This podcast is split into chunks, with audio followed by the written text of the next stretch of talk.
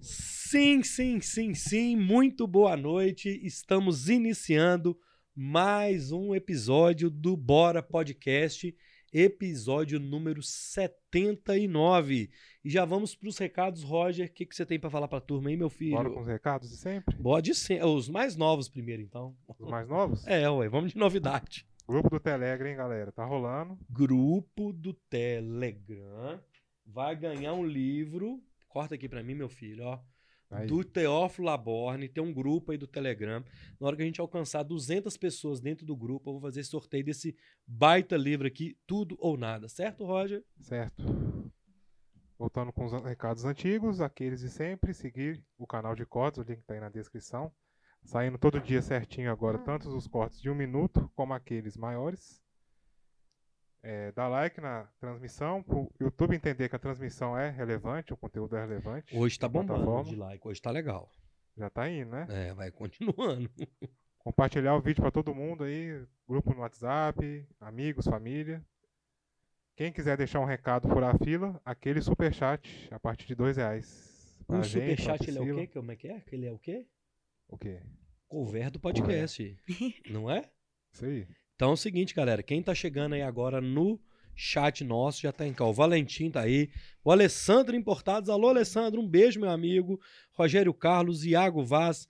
Fernando Alcântara, boa noite, bora subindo as escadas da fama. Ô, o que, que é isso, Fernandão? Obrigado, meu amigo. Vi- Vitor. Ih, rapaz, eu não sei se fala seu sobrenome, não, meu amigo. Vitor Wedlinger. É, Correia do Wedlinger. Santos. Quem tá aí no chat é o seguinte, galera. O superchat, eu costumo dizer que é o cover do podcast. Então, se você tá aí no seu celular, no cantinho inferior direito, tem um cifrão. Ou então, se você tá no computador, no cantinho inferior esquerdo, também tem um cifrãozinho, tipo uma notinha, um cifrão. Você clica ali e a partir de dois reais você tem direito a mandar uma mensagem patrocinada pra gente. Então, você pode mandar um alô pra Priscila, um alô pra mim, um salve, fazer propaganda do seu negócio, do seu Instagram.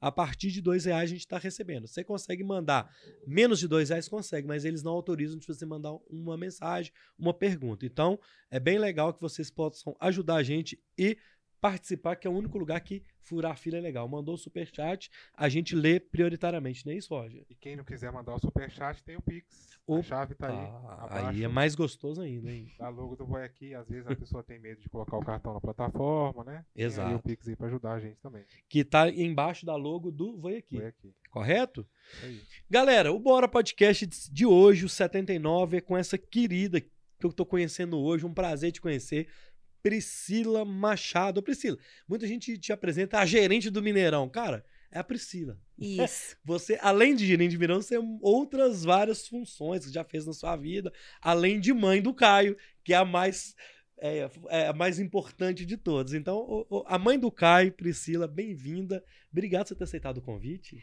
Obrigada. Eu que agradeço. É, já ouvi falar muito né, do podcast, do Bora Podcast, Uhum. e estou muito feliz pelo convite.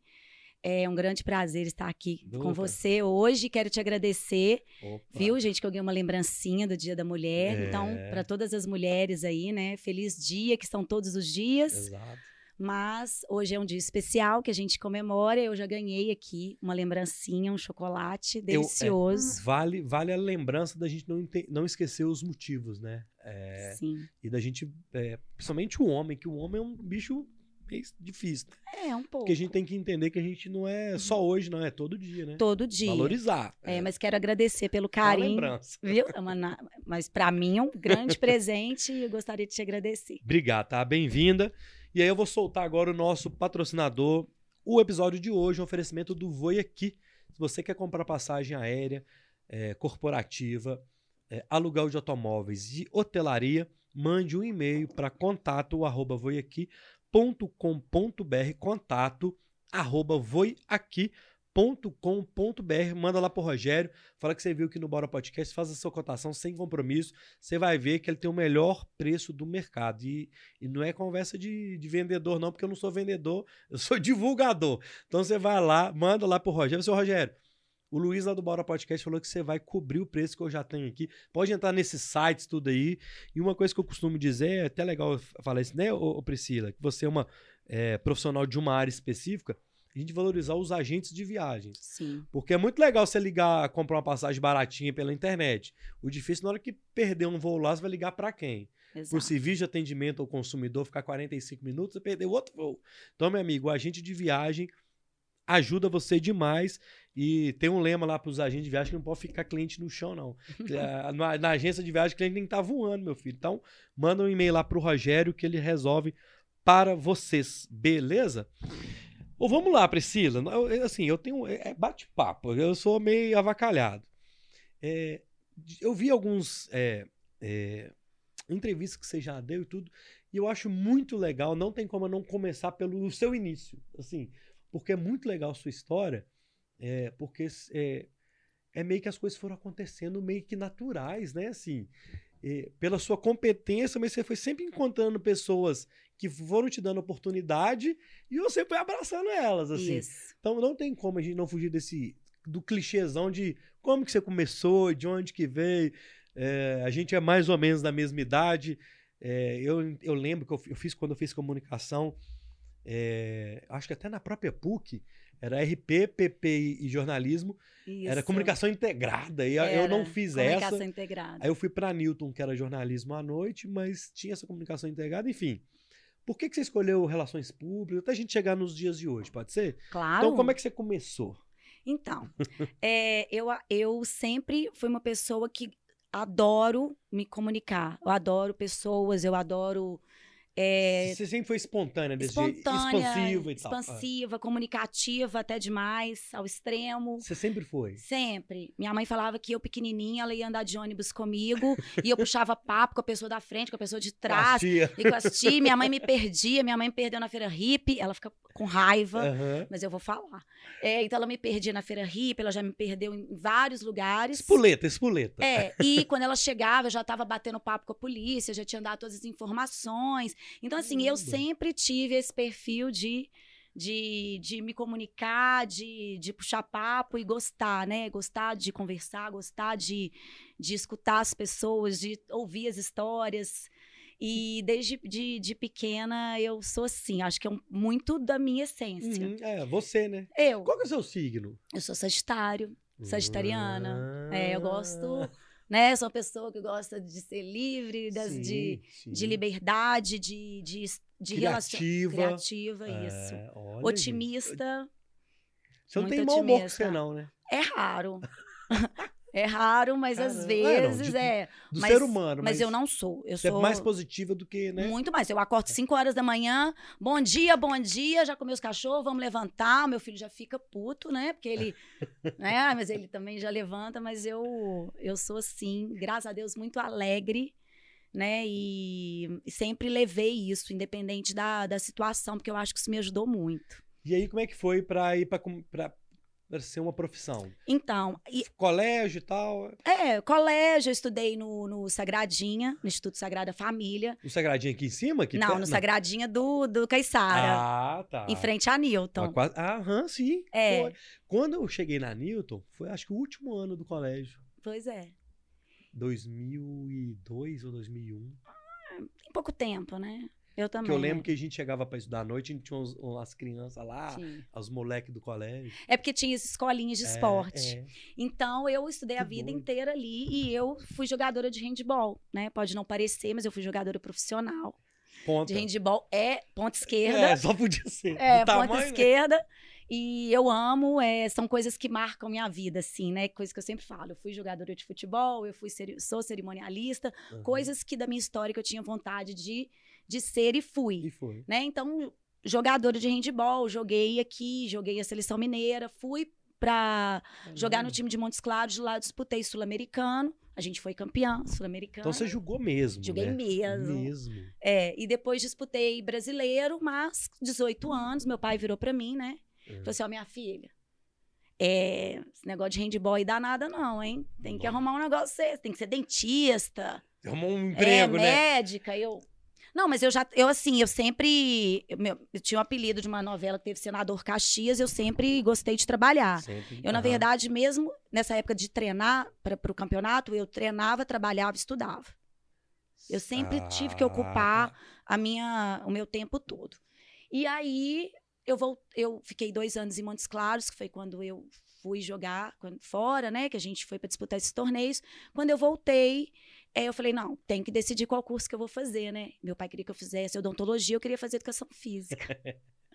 aí ele, não, então que você não começa a trabalhar um pouquinho. Aí comecei a fazer uns frilas de promoções, né? Aham. Eu fiz, eu fui, fiz panfletagem, eu Aham, ficava no supermercado fazendo demonstração, degustação, aham.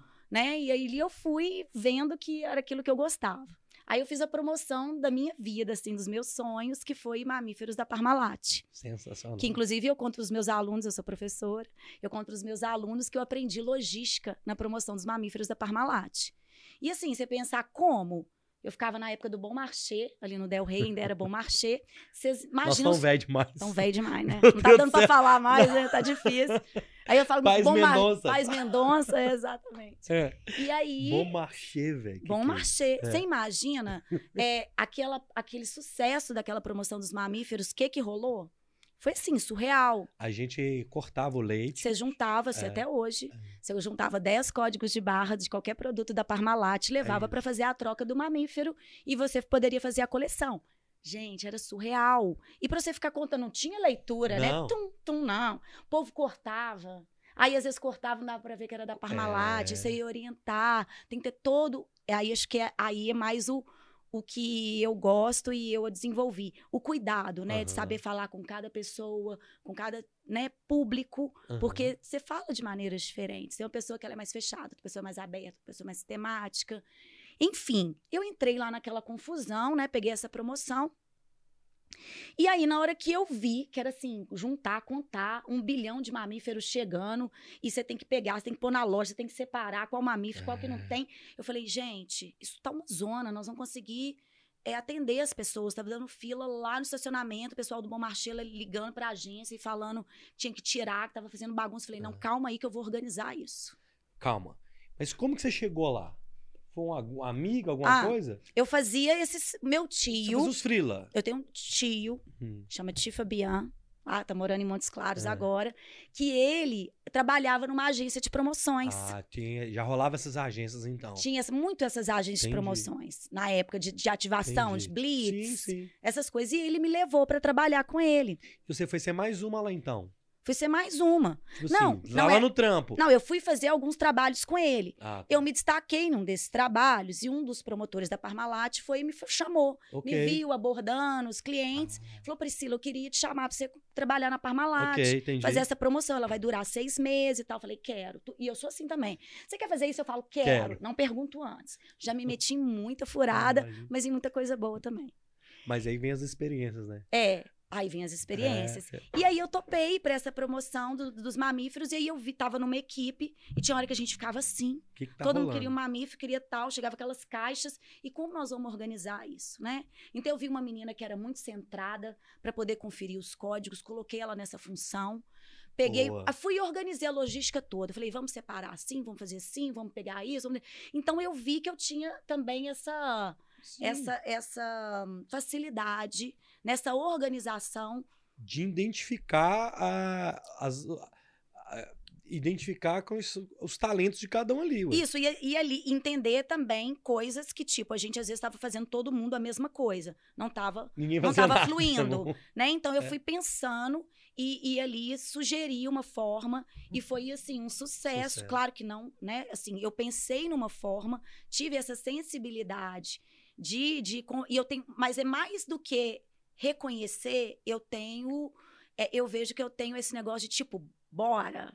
Vamos, vamos fazer, vamos, vamos ser. Eu sou muito competitiva. Então, assim, eu quero, vamos, vamos ser a melhor loja, vamos. Não vai ganhar nenhum real a mais. Não vou, mas eu Vamos, quero ser. Eu sempre fui assim. Mas aí na sua tomada de decisão é muito intuitivo também, né? É Você muito tem intuitivo, isso, não tem? tem.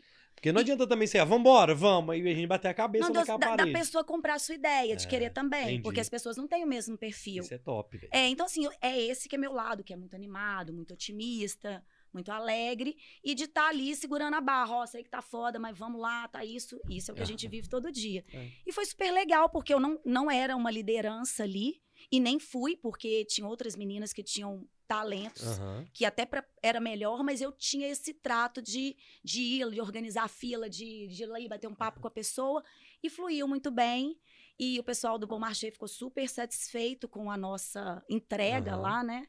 Dessa equipe. E, e aí eu aprendi logística lá. Enfim, aí lá, uma psicóloga me viu trabalhando e falou assim: Nossa, você tem vontade de trabalhar? Você quer trabalhar na FIENG? Falei, quero. Você nem Aí que ela- devia, hein? Aí ela me deu um cartãozinho, não sei nem o que que é FIENG. Naquela época não tinha celular, nem Google, nem nada, né? Eu tive que chegar em casa e olhar na lista telefônica. Falei, pai, me chamaram pra- pra trabalhar na FIENG. E eu topei. Ele tá, minha filha, mas o que que é FIENG? Eu falei, não sei, vamos Gente. descobrir. Olha aí, velho. É. Aí eu liguei, descobri lá que era a Federação das Indústrias do Estado de Minas Gerais. E fui parar na FIENG, fiz um processo seletivo, eu tinha 18 anos, era um processo seletivo com umas 70 pessoas, selecionaram cinco e eu fui. Como agente de Caramba. negócios da FIENG com, deze- com 18 anos. E aí foi Que muito isso? legal. Aí começou minha trajetória, assim, de trabalho fixo, né? Em Caramba. 1998. Cara, mas espera aí, calma. Vamos, vamos dar- eu- eu- enquanto você tava falando da Parmalat, eu vou te mandar o link depois de uma entrevista do Nizam Guanães pra CNN. Chama Mundo Pós-Pandemia. Uhum. Que é duas horas de entrevista, não sei se vai ter saco pra você ver, mas Assunto A- for bom, a a gente primeira uma hora é. a- Eu te confesso que eu não vi ela toda, eu vi tipo uma hora e meia. Que ela, ele fala muito do processo de como surgiu o negócio dos, dos bichinhos da Parmalat. foi um case, né? É, e essa entrevista, são as jornalistas perguntando, ele é muito. E ele fala mais de pandemia, mas ele fala desse case, é bem legal. Você, é, tem umas tiradas muito boas dele, então sim, achei legal. Eu quero ver. É, eu vou te mandar Isso o link. marcou minha é, história. É, e você vai curtir essa entrevista.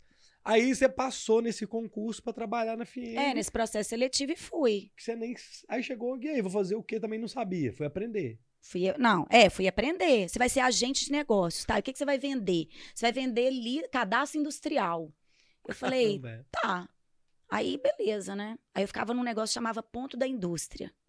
É, ele era bem na, na, na recepção da FIENG, né? E aí as pessoas iam ali para comprar assessorias, serviço, Hum. e aquilo tudo muito novo para mim, né? Mas vamos lá, vamos fazer, vamos entender. E o cadastro industrial era o principal produto. Que as eles iam lá e compravam um cadastro, que era uma lista de clientes impresso. E aí eles compravam ali por KNAI, né? Por quê? Aham. Porque ali era a federação, eles queriam ter o contato para ir lá para fazer, para vender produto, para fazer parceria e tal. E Então isso era muito procurado. É. Aí eu vendia o cadastro industrial. O cadastro industrial era um produto que se vendia já. Era um mailing que ele era Ah. necessário, principalmente para as pessoas que fornecem para a indústria, né? Então eu vendia muito cadastro industrial e aí o pessoal, não, mas nossa, você vende muito e tal. Aí comecei a ir para as feiras, né, da Fieng, e eu que Hum. cuidava do ponto da indústria nessas feiras. Ah, Então eu ia para todas as feiras, ficava lá, organizava. E eu lembro que o Pão da Indústria ele era um totem com uma bola vermelha. E a gente ia de Kombi, né? Se agendava, a gente ia- pegava a Kombi, levava lá meu cadastro industrial, ia com salto desse tamanho. E aí eu levava aquela bolinha sempre na mão. Aí o povo ficava, vivia, falava assim: ah, lá, não solta a bola vermelha. bota- bota- Caramba. É porque a bola ela era de vidro e ela não podia quebrar. Então eu chegava e pum, colocava a bolinha e começava o stand. E você tomando conta. Tomei conta. Aí eu fiquei ali uns oito meses. Depois eu já fui para a área de eventos. Que aí a. Marilu, né, que foi uma outra pessoa que foi mais que me ensinou a trabalhar. Falou assim: "Não, Priscila, você tem jeito para a área de eventos. Eu vou te levar para o cerimonial da Fieng. O cerimonial da Fieng era referência, Caramba. mas você tem que fazer RP". Eu falei: "Tá bom, eu faço". Aí eu fiz o vestibular e passei. Eu fiz na UNA. Aí comecei a estudar RP é e amei. É, eu sou doida, um pouco. Caramba, É. velho. Aí fiz RP e amei. E, e se encontrou ali Não, mesmo, eu é. dava aula de cerimonial, eu que ajudava a professora. Porque a professora era incrível, mas ela não conseguia passar, porque protocolo público, Uhum. regras de cerimonial, as- a legislação, a precedência, são coisas difíceis de passar. E, E você como eu vive- vivenciava aquilo, é, era mais fácil de eu passar para eles. Então eu ajudava ela nas aulas. Porque eles estavam sendo injustos, falando que ela não era boa professora. Eu falei, gente, ela é incrível, ela me ensinou, fiz curso com ela. Então eu ajudava ela naquilo ali. E aí eu Sim. fiz RP e, e, e na FIENG fui desenvolvendo. Fiquei na FIENG 14 anos. Com um ano de cerimonial, eu já acompanhava o presidente e na época era o Aécio Neves. Aham. Então, todo evento que tinha um governador eram selecionadas algumas, né, pessoas assim que já Caramba. estavam assim já num nível mais. Não é que é nível, né? Tipo assim, com um trato para poder lidar com tudo isso e Hum. eu e eu já comecei Tem uma menina que estudava Trabalhar. comigo na Newton, que ela era do cerimonial do Aécio Ju. Ah, cara, eu não vou lembrar o nome dela agora. Ela tá, você vai- com certeza vai conhecer. com ela certeza ficou já muitos devo anos no governo. assim. é. Então, Aí na é época do Aécio, que o. Mas assim, tiveram Ah, não, outros, sim, né? sim. Porque a, a FIENG, ela é muito. Ela trabalha em prol Aham. da indústria, mas ela tá o tempo todo, né? Buscando. é, é, articulando em Sim. prol da, da indústria mineira. Então, a gente Aham. tá o tempo todo nesse tipo de evento. Caramba. Então, eu trabalhei muito nessa época. Foi a época que eu, eu lembro do Aécio Neves, porque foi a época que eu comecei a. a tipo, ainda estava com um ano de faculdade e eu já viajava para organizar evento com o governador, Aham. com o presidente da FIENG, sozinha. Sozinha, assim, de eu organizar Uhum. toda uma equipe Uhum. né? Então aí eu vi que eu tinha jeito para aquilo e fui aprendendo, estudando sobre precedência e tudo, e ali eu fui evoluindo. E fiquei 14 anos lá. A, a. FIENG foi realmente, por falar, ah, isso é clichê, não tem nada disso. A FIENG foi uma família, uma casa. Não, a FIENG foi, uma família, uma claro. casa. Tá. É, tudo, desde quando eu tive o Caio, da minha formatura, a gente era realmente uma equipe muito unida, né? A gente viajava o estado inteiro.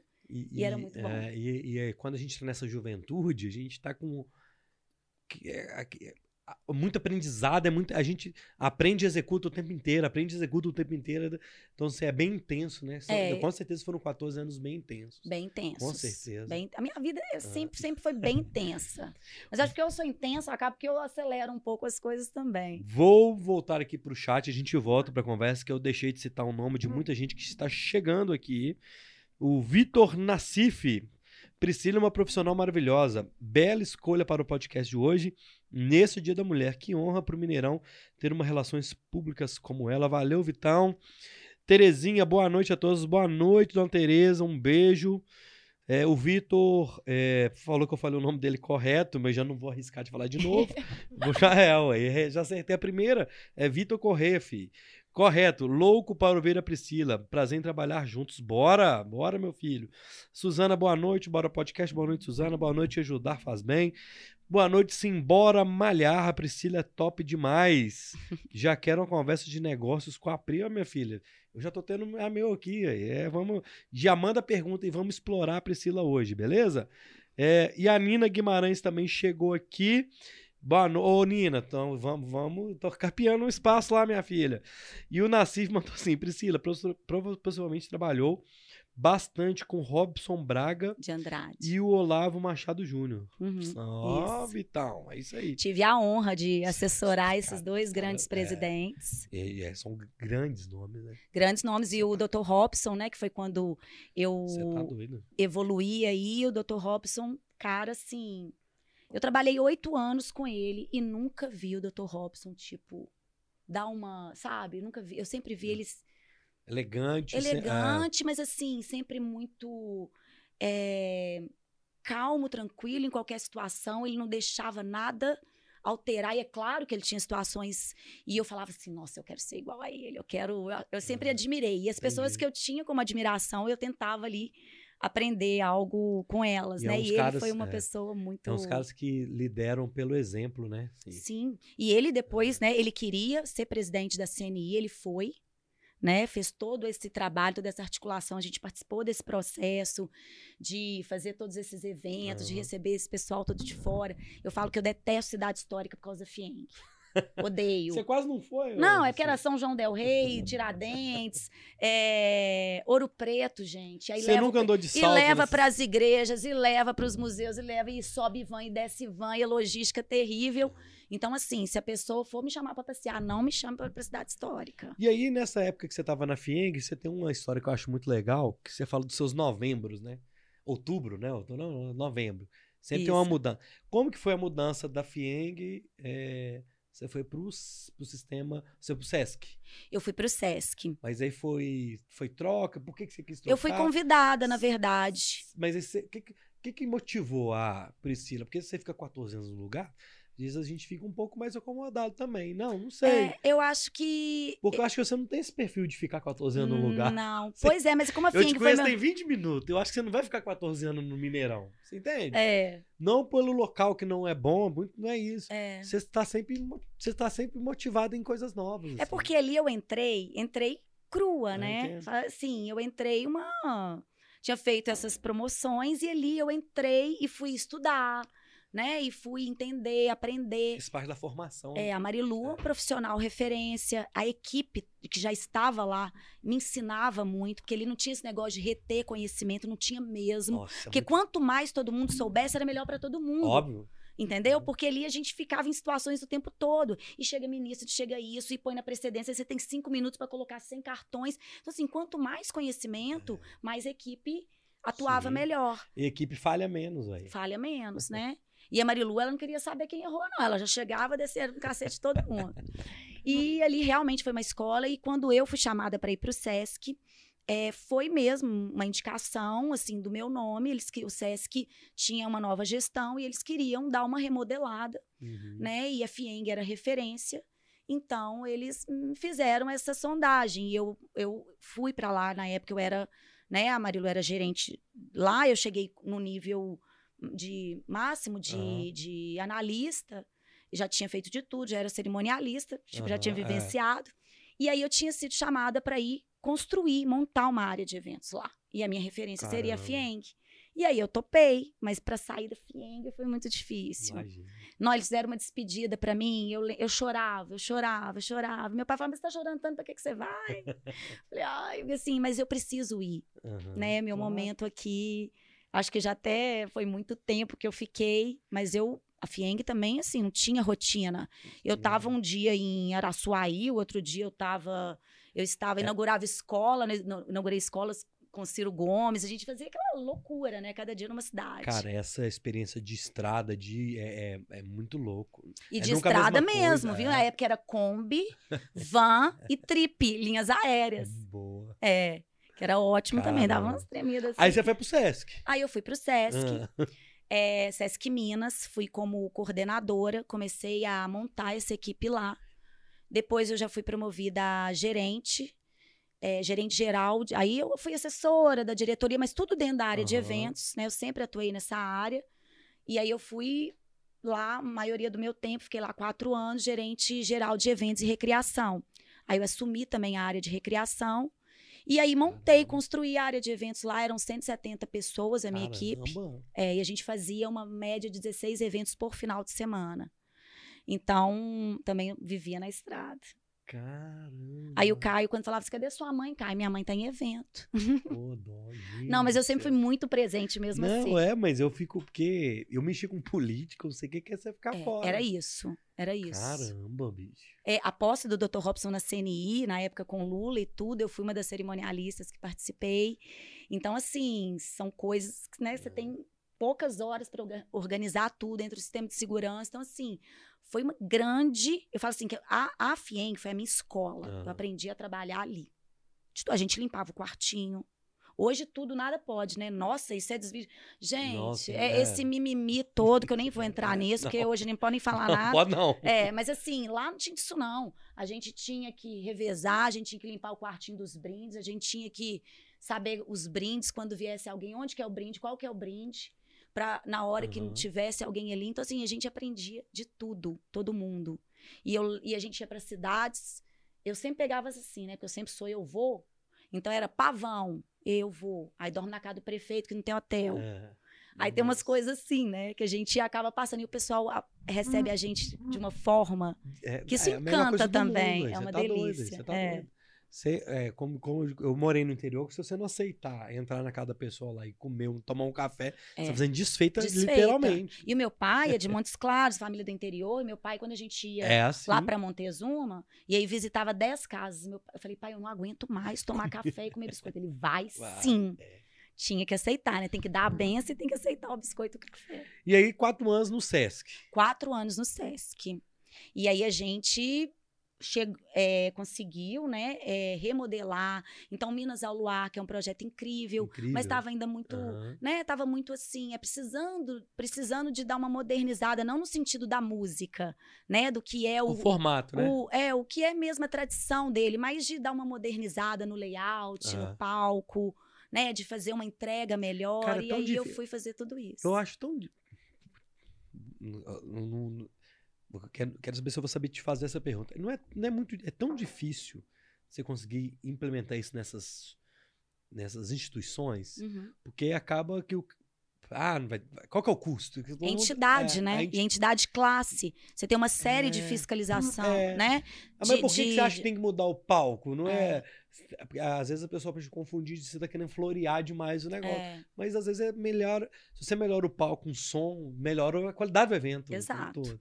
Você teve alguma dificuldade disso, assim? É, na verdade, eu entrei num bom momento, que era exatamente o Sesc queria fazer essa virada de chave e queria dar um, um upgrade aí nos, nos eventos, porque realmente mudou essa gestão e, e eles queriam mudar, porque o Sesc Minas, nessa época, ele tinha ficado um pouco parado no tempo aqui. Uhum.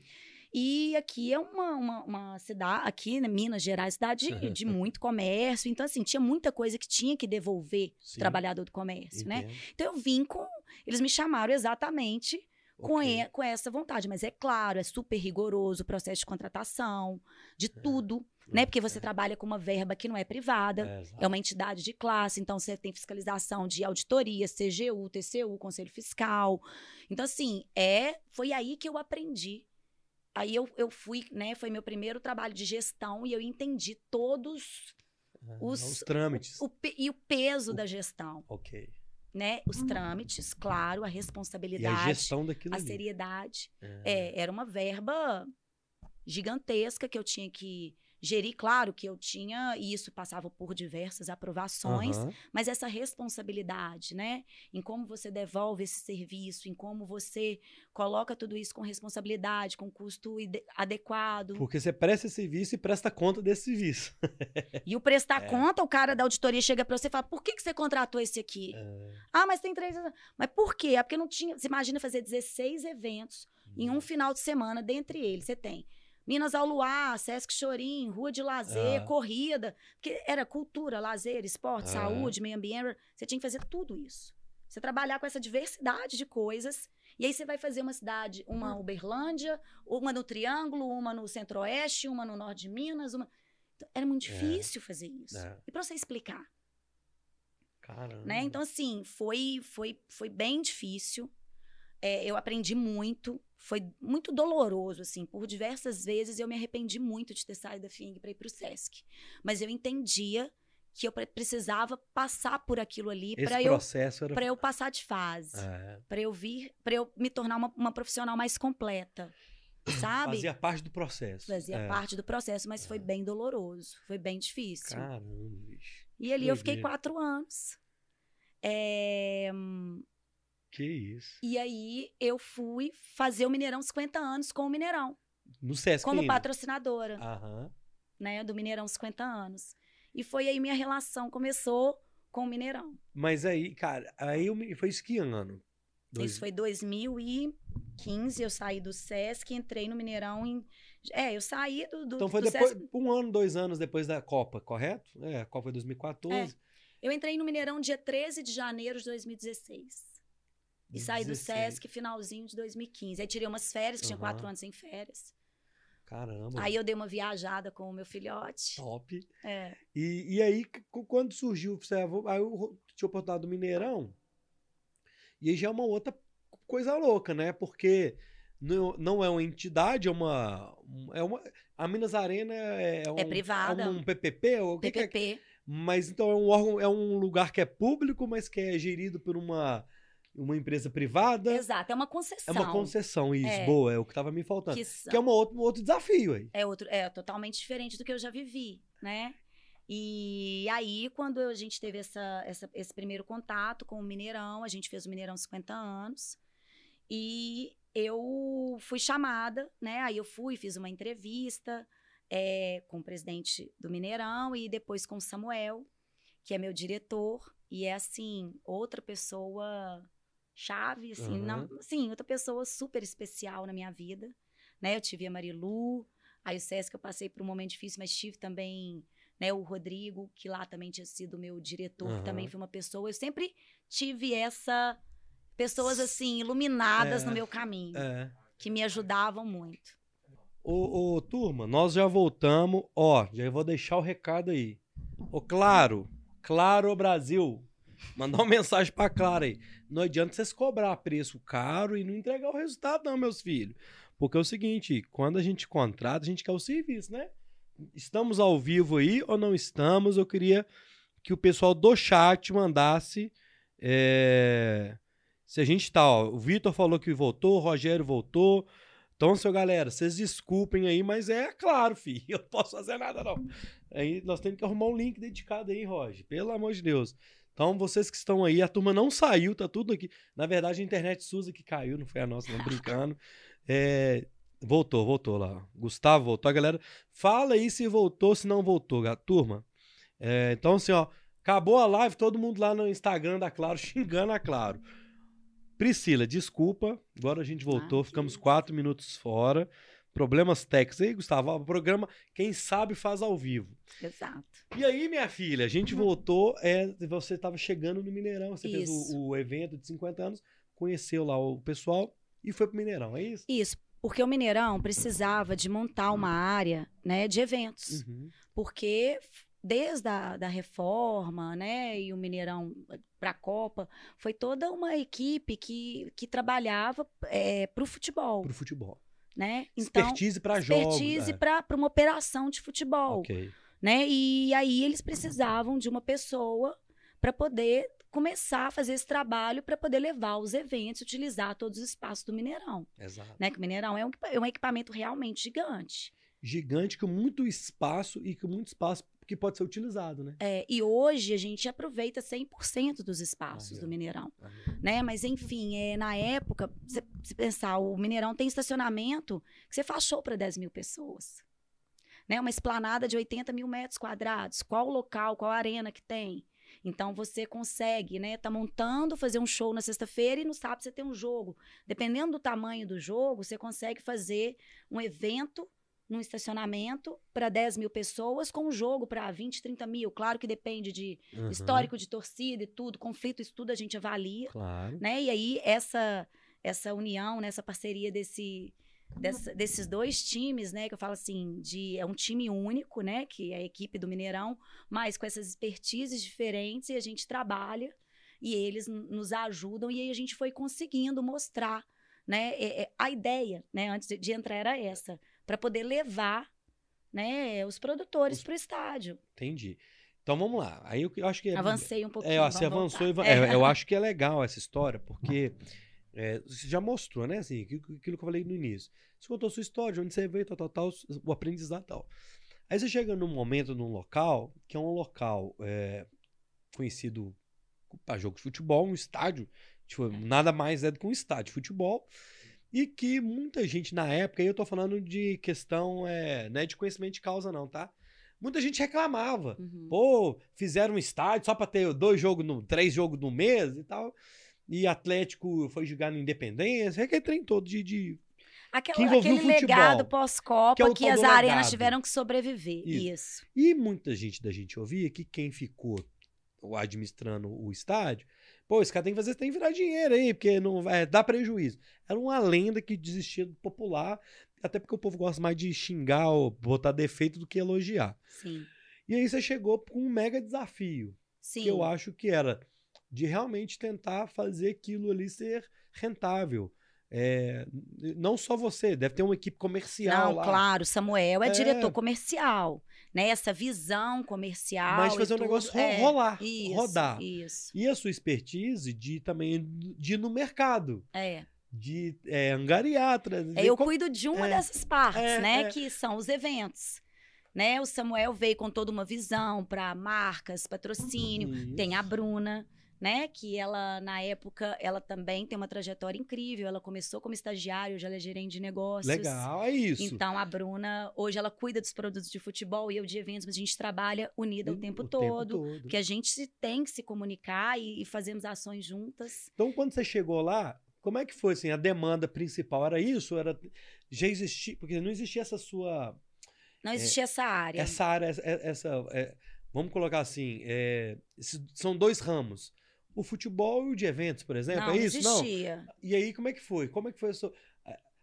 Você falou assim, caramba, e aí agora? É, eu vou, eu vou te. vou implementar isso, não vou. Onde, Foi muito até onde eu posso também. chegar, onde eu não posso, né? Assim, como é que foi isso? O Samuel tinha chegado também há pouco tempo. Aham. também estava com o mesmo desafio, né? E realmente, é, todos os estádios é, desse legado aí pós-Copa, né? Com investimentos de reforma, é, ficaram com esse, com, com, com esse trabalho depois de, de fazer isso, Exato. essas arenas funcionarem, Funcionário. né? E realmente utilizarem, porque é, às vezes as pessoas tinham aqui é um lugar de futebol, não, ali é um lugar de entretenimento, né? De futebol, de show, de cultura, de, de, de brincadeira, com aquela esplanada que vão famílias. Exato. A gente tem lá o pessoal do, do patins, a- a- é, do skate.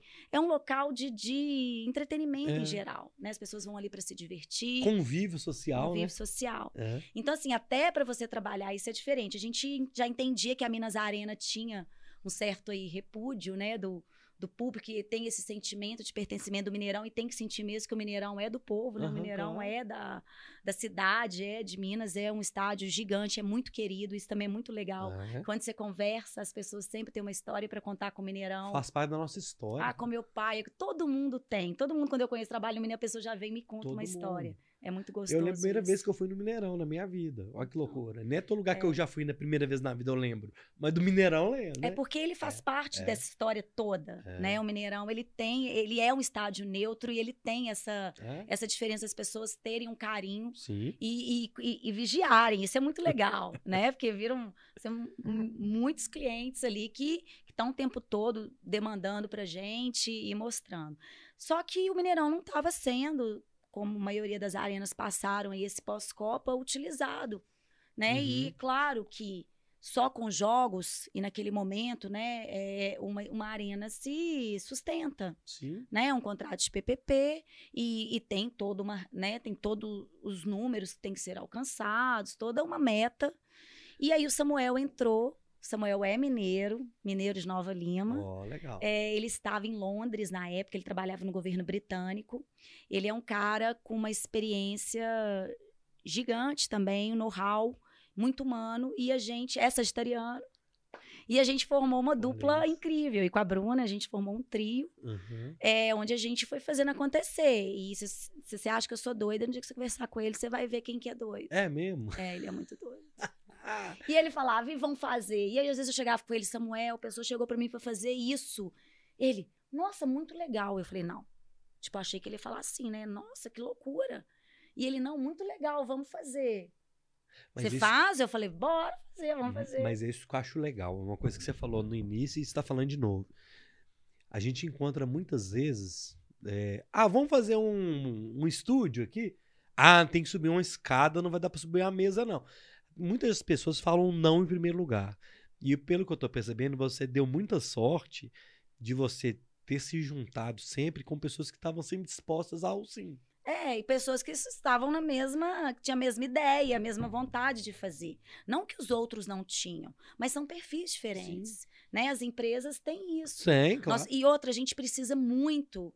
É, a gente tem essas ideias, a gente faz essas loucuras, a gente faz cinco eventos, mas quem somos nós sem a equipe de segurança, sem a equipe de operação, sem a equipe técnica, Sim, né, para claro. nos mostrar a melhor forma, a forma mais segura, a forma que funciona melhor essa operação.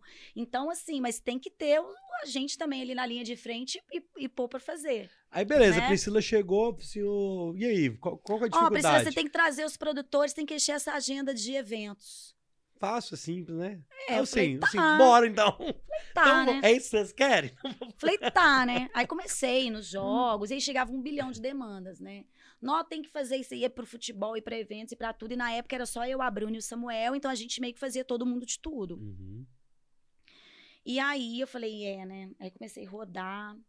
pensar. E lá era assim, um- impossível pensar em fazer um jogo com três dias de intervalo para um, um evento Um três evento. dias. Hoje não, hoje você faz na mesma hora um jogo com um evento. Aí tá vendo? Tá saindo um jogo, se não der, já entra uma montagem hoje, né? Tem uma equipe de eventos e também interna, Tá né? Que é o nosso, nosso, nosso suporte, nossa Aham. base.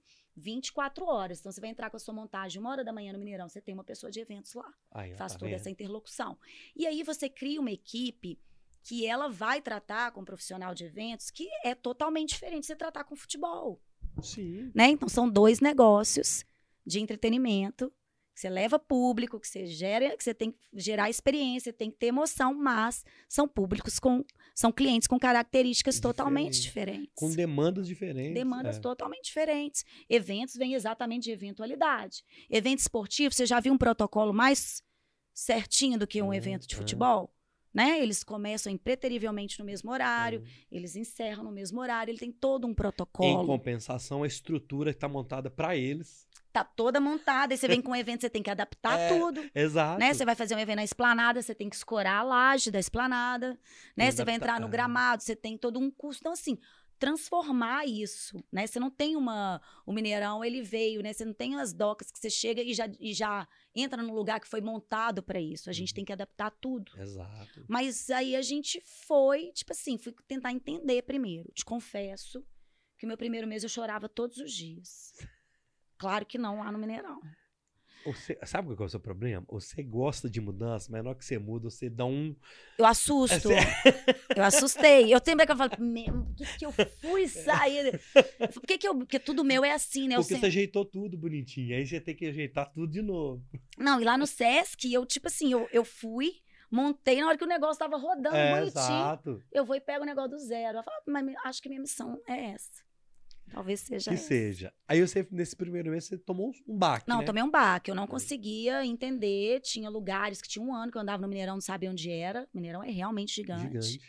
E, enfim, né? é, era muito difícil. Chegavam mil demandas, todo mundo queria fazer reunião, aquela coisa toda. E aí, o que, que nós vamos fazer? E o Samuel, com a, com a- com a missão dele, comercial. E a gente é, encerrou o contrato com a empresa de venda de camarotes. Eu e a Bruna vendendo os camarotes. E eu tentando falar com os produtores. Quando eu ia falar com os produtores, nossa, vamos fazer seu evento no Mineirão. Ele, Deus me livre, não vou fazer evento no Mineirão. Mineirão é caro, Mineirão é difícil, a gente chega aí, a porta tá trancada. Nossa. Falei, não, não é isso, é porque agora o Mineirão tem uma equipe de eventos, né? E, e hoje tem essa equipe que vai ficar por conta de vocês e tal, mas foi muito difícil esse primeiro momento. É, os produtores tinham receio pela dificuldade que eles já tinham tido em eventos anteriores, mas também de entender que o Mineirão era, era um espaço que dava para fazer qualquer tamanho, qualquer tipo de evento. Ah, Achava que o Mineirão era só para mega eventos. só pra coisa gigante. Só para coisa gigante, não é. A gente hoje faz muito evento corporativo. Hoje, qualquer dia que você for no Mineirão da semana, você tem um evento Tem um evento. corporativo acontecendo. Ontem a gente teve um, hoje a gente teve outro. Então, eu fui montando essa equipe, né? Uhum. Quem atende corporativo, quem atende show. Uma equipe de operação de eventos que faz essa interlocução com o interno, que é a base Uhum. nossa, que é o que entrega. E com esse produtor, que o evento vem de eventualidade e acontece eventualidade o tempo todo. Aí o povo vem, torra a gente, fala, mas vocês não planejam lá? Planejamos sim. Uhum. Olha aí toda, né, toda essa organização, mas acontecem mil coisas, né? Acontece, Caiu uma né? chuva, é, e tem que parar o show, e estraga o som, e tem que abrir o estádio, tem que acolher o Acontece. povo. Exato. Então, assim, mas no, no, no primeiro momento eu fiquei com muito medo de, de não dar conta.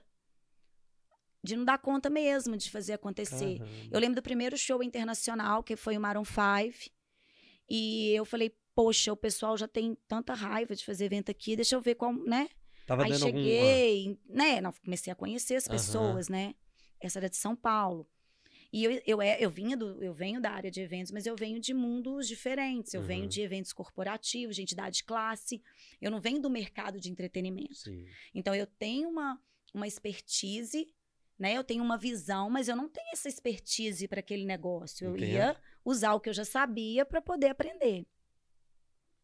E eu fui falar com o Marcelo Mazari, que ele é da T4F, e hoje ele é meu super amigo, Hum. mas nosso primeiro encontro foi terrível. Eu falei, nossa e tal, eu sou a Priscila, eu vim da área de eventos, eu vim aqui. Nós... Ele, "Cê- deixa eu te falar, seu trabalho não vai dar certo, não. Você tá louca, fazer evento aqui é um caos. Tem que fazer o puxar, puxar o cabo 100 metros né, e tal. Aí ele falava coisa que eu nem sabia o que ele tá falando, né? É, tá, mas eu falei, tá, então pra eu começar, o que que eu posso fazer pra você hoje que eu posso melhorar um pouco isso aqui? O seu dia, ou algo que vai melhorar na sua montagem. Me fala uma coisa. Ele, se você conseguir não fazer isso, isso, isso, eu vou acreditar que vai ter alguma. Eu falei, então ótimo. Aí fui correndo atrás, né? Fui lá anotar. Eu tava, tem que passar por cá, mas dá pra melhorar alguma coisa? Né? E vamos, vamos melhorando um pouquinho. E aí eu fui- ia no. Coronel Teatini, né? Que Aham. é um coronel e ele é chefe de segurança de operação do Mineirão, um cara que é assim um exemplo. Você vê, o Mineirão é referência em operação, né? Do futebol e segurança. Mas aí ir para falar para o coronel, porque o coronel, poxa, ele entrou ali para fazer o futebol acontecer. E aí ele falava comigo, não, presidente, não sei o quê. Eu falei, o coronel, mas se a gente fizer assim, que a última Tem- palavra é, tem que ser dele, né? Claro. E eu vou bater de frente com o coronel. Mas você já também já tinha expertise de mexer com né, o pessoal das entidades de classe. Presidente É do sindicato, é, prefeito da cidade, você tem que administrar aquilo É. ali, né? E aí eu fui aprendendo como que eu ia ter que tratar com cada pessoa, como que eu ia ter que. E muitas vezes não dá pra, pra contornar, não. Muitas vezes tem que bater de frente também. Mas- Falar, eu vou fazer. Mas o fundamental que você tinha, que era essa liberdade de exercer a sua Essa função. autonomia Ah, só- que o Samuel me deu. autonomia, Exato. Que é, e só deu certo porque o Samuel me deu essa autonomia, acreditou e fez junto Isso é comigo. bem legal. Porque senão eu não conseguiria. Isso é bem legal. Né? Eu vi você contando o caso, eu acho que foi desse show do Maroon 5, que tinha que abrir um, um portão, um, um estacionamento, sei lá, que era só abrir a porta. É, E o pessoal não conseguia. Não, aí você já já tava assim, o que, que você tá precisando? é. Ela falou, não, a gente só quer abrir, você quer o acesso a isso? Não, então tá, tá, É obrigação, né? Mas enfim. Então hoje o. é, aí você tinha. Mas quem pode abrir o portão? Só o coronel. Falei, tá, eu não posso pedir para abrir o portão, tem aí lá o e-mail, contrato assinado. Não, tem que ser o coronel. Aí eu liguei pro coronel, o Pô, mas coronel não atendeu. Aí o coronel não atendeu. Eu falei, pô, e o coronel não atendeu, e agora? Não abre o portão. Eu falei, eu vou ligar pro Samuel, o Samuel é o diretor do Mineirão. Não, tem que ser o coronel. Liguei pro Samuel duas horas da manhã. Samuel, pelo amor de Deus, o Samuel me ajudou a resolver. E aí, algumas coisas, é claro que eu não fico levando tudo, porque senão depois a minha convivência também ficaria difícil. A Sim. gente tem que ter essa. Essa.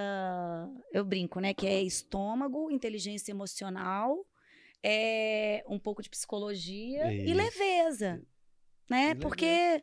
E muitas vezes você tem que ser o. Tem que chegar e bater Sim, sim. né? E, e- e dar o piti e falar, eu vou fazer. Então, assim, mas em qual, em qual momento, Aham. né? Em qual momento você vai fazer? Então, assim, é, é até você mostrar que você é capaz, de você mostrar o que você está querendo fazer, fazer as pessoas comprarem essa ideia, delas entenderem daquilo, tem momentos diferentes. É, o Samuel ajudou demais nisso. E a gente foi conquistando. E quando eu montei essa equipe, eu trouxe a Camila, que era da operação, Uhum. ela que cuida dessa operação toda.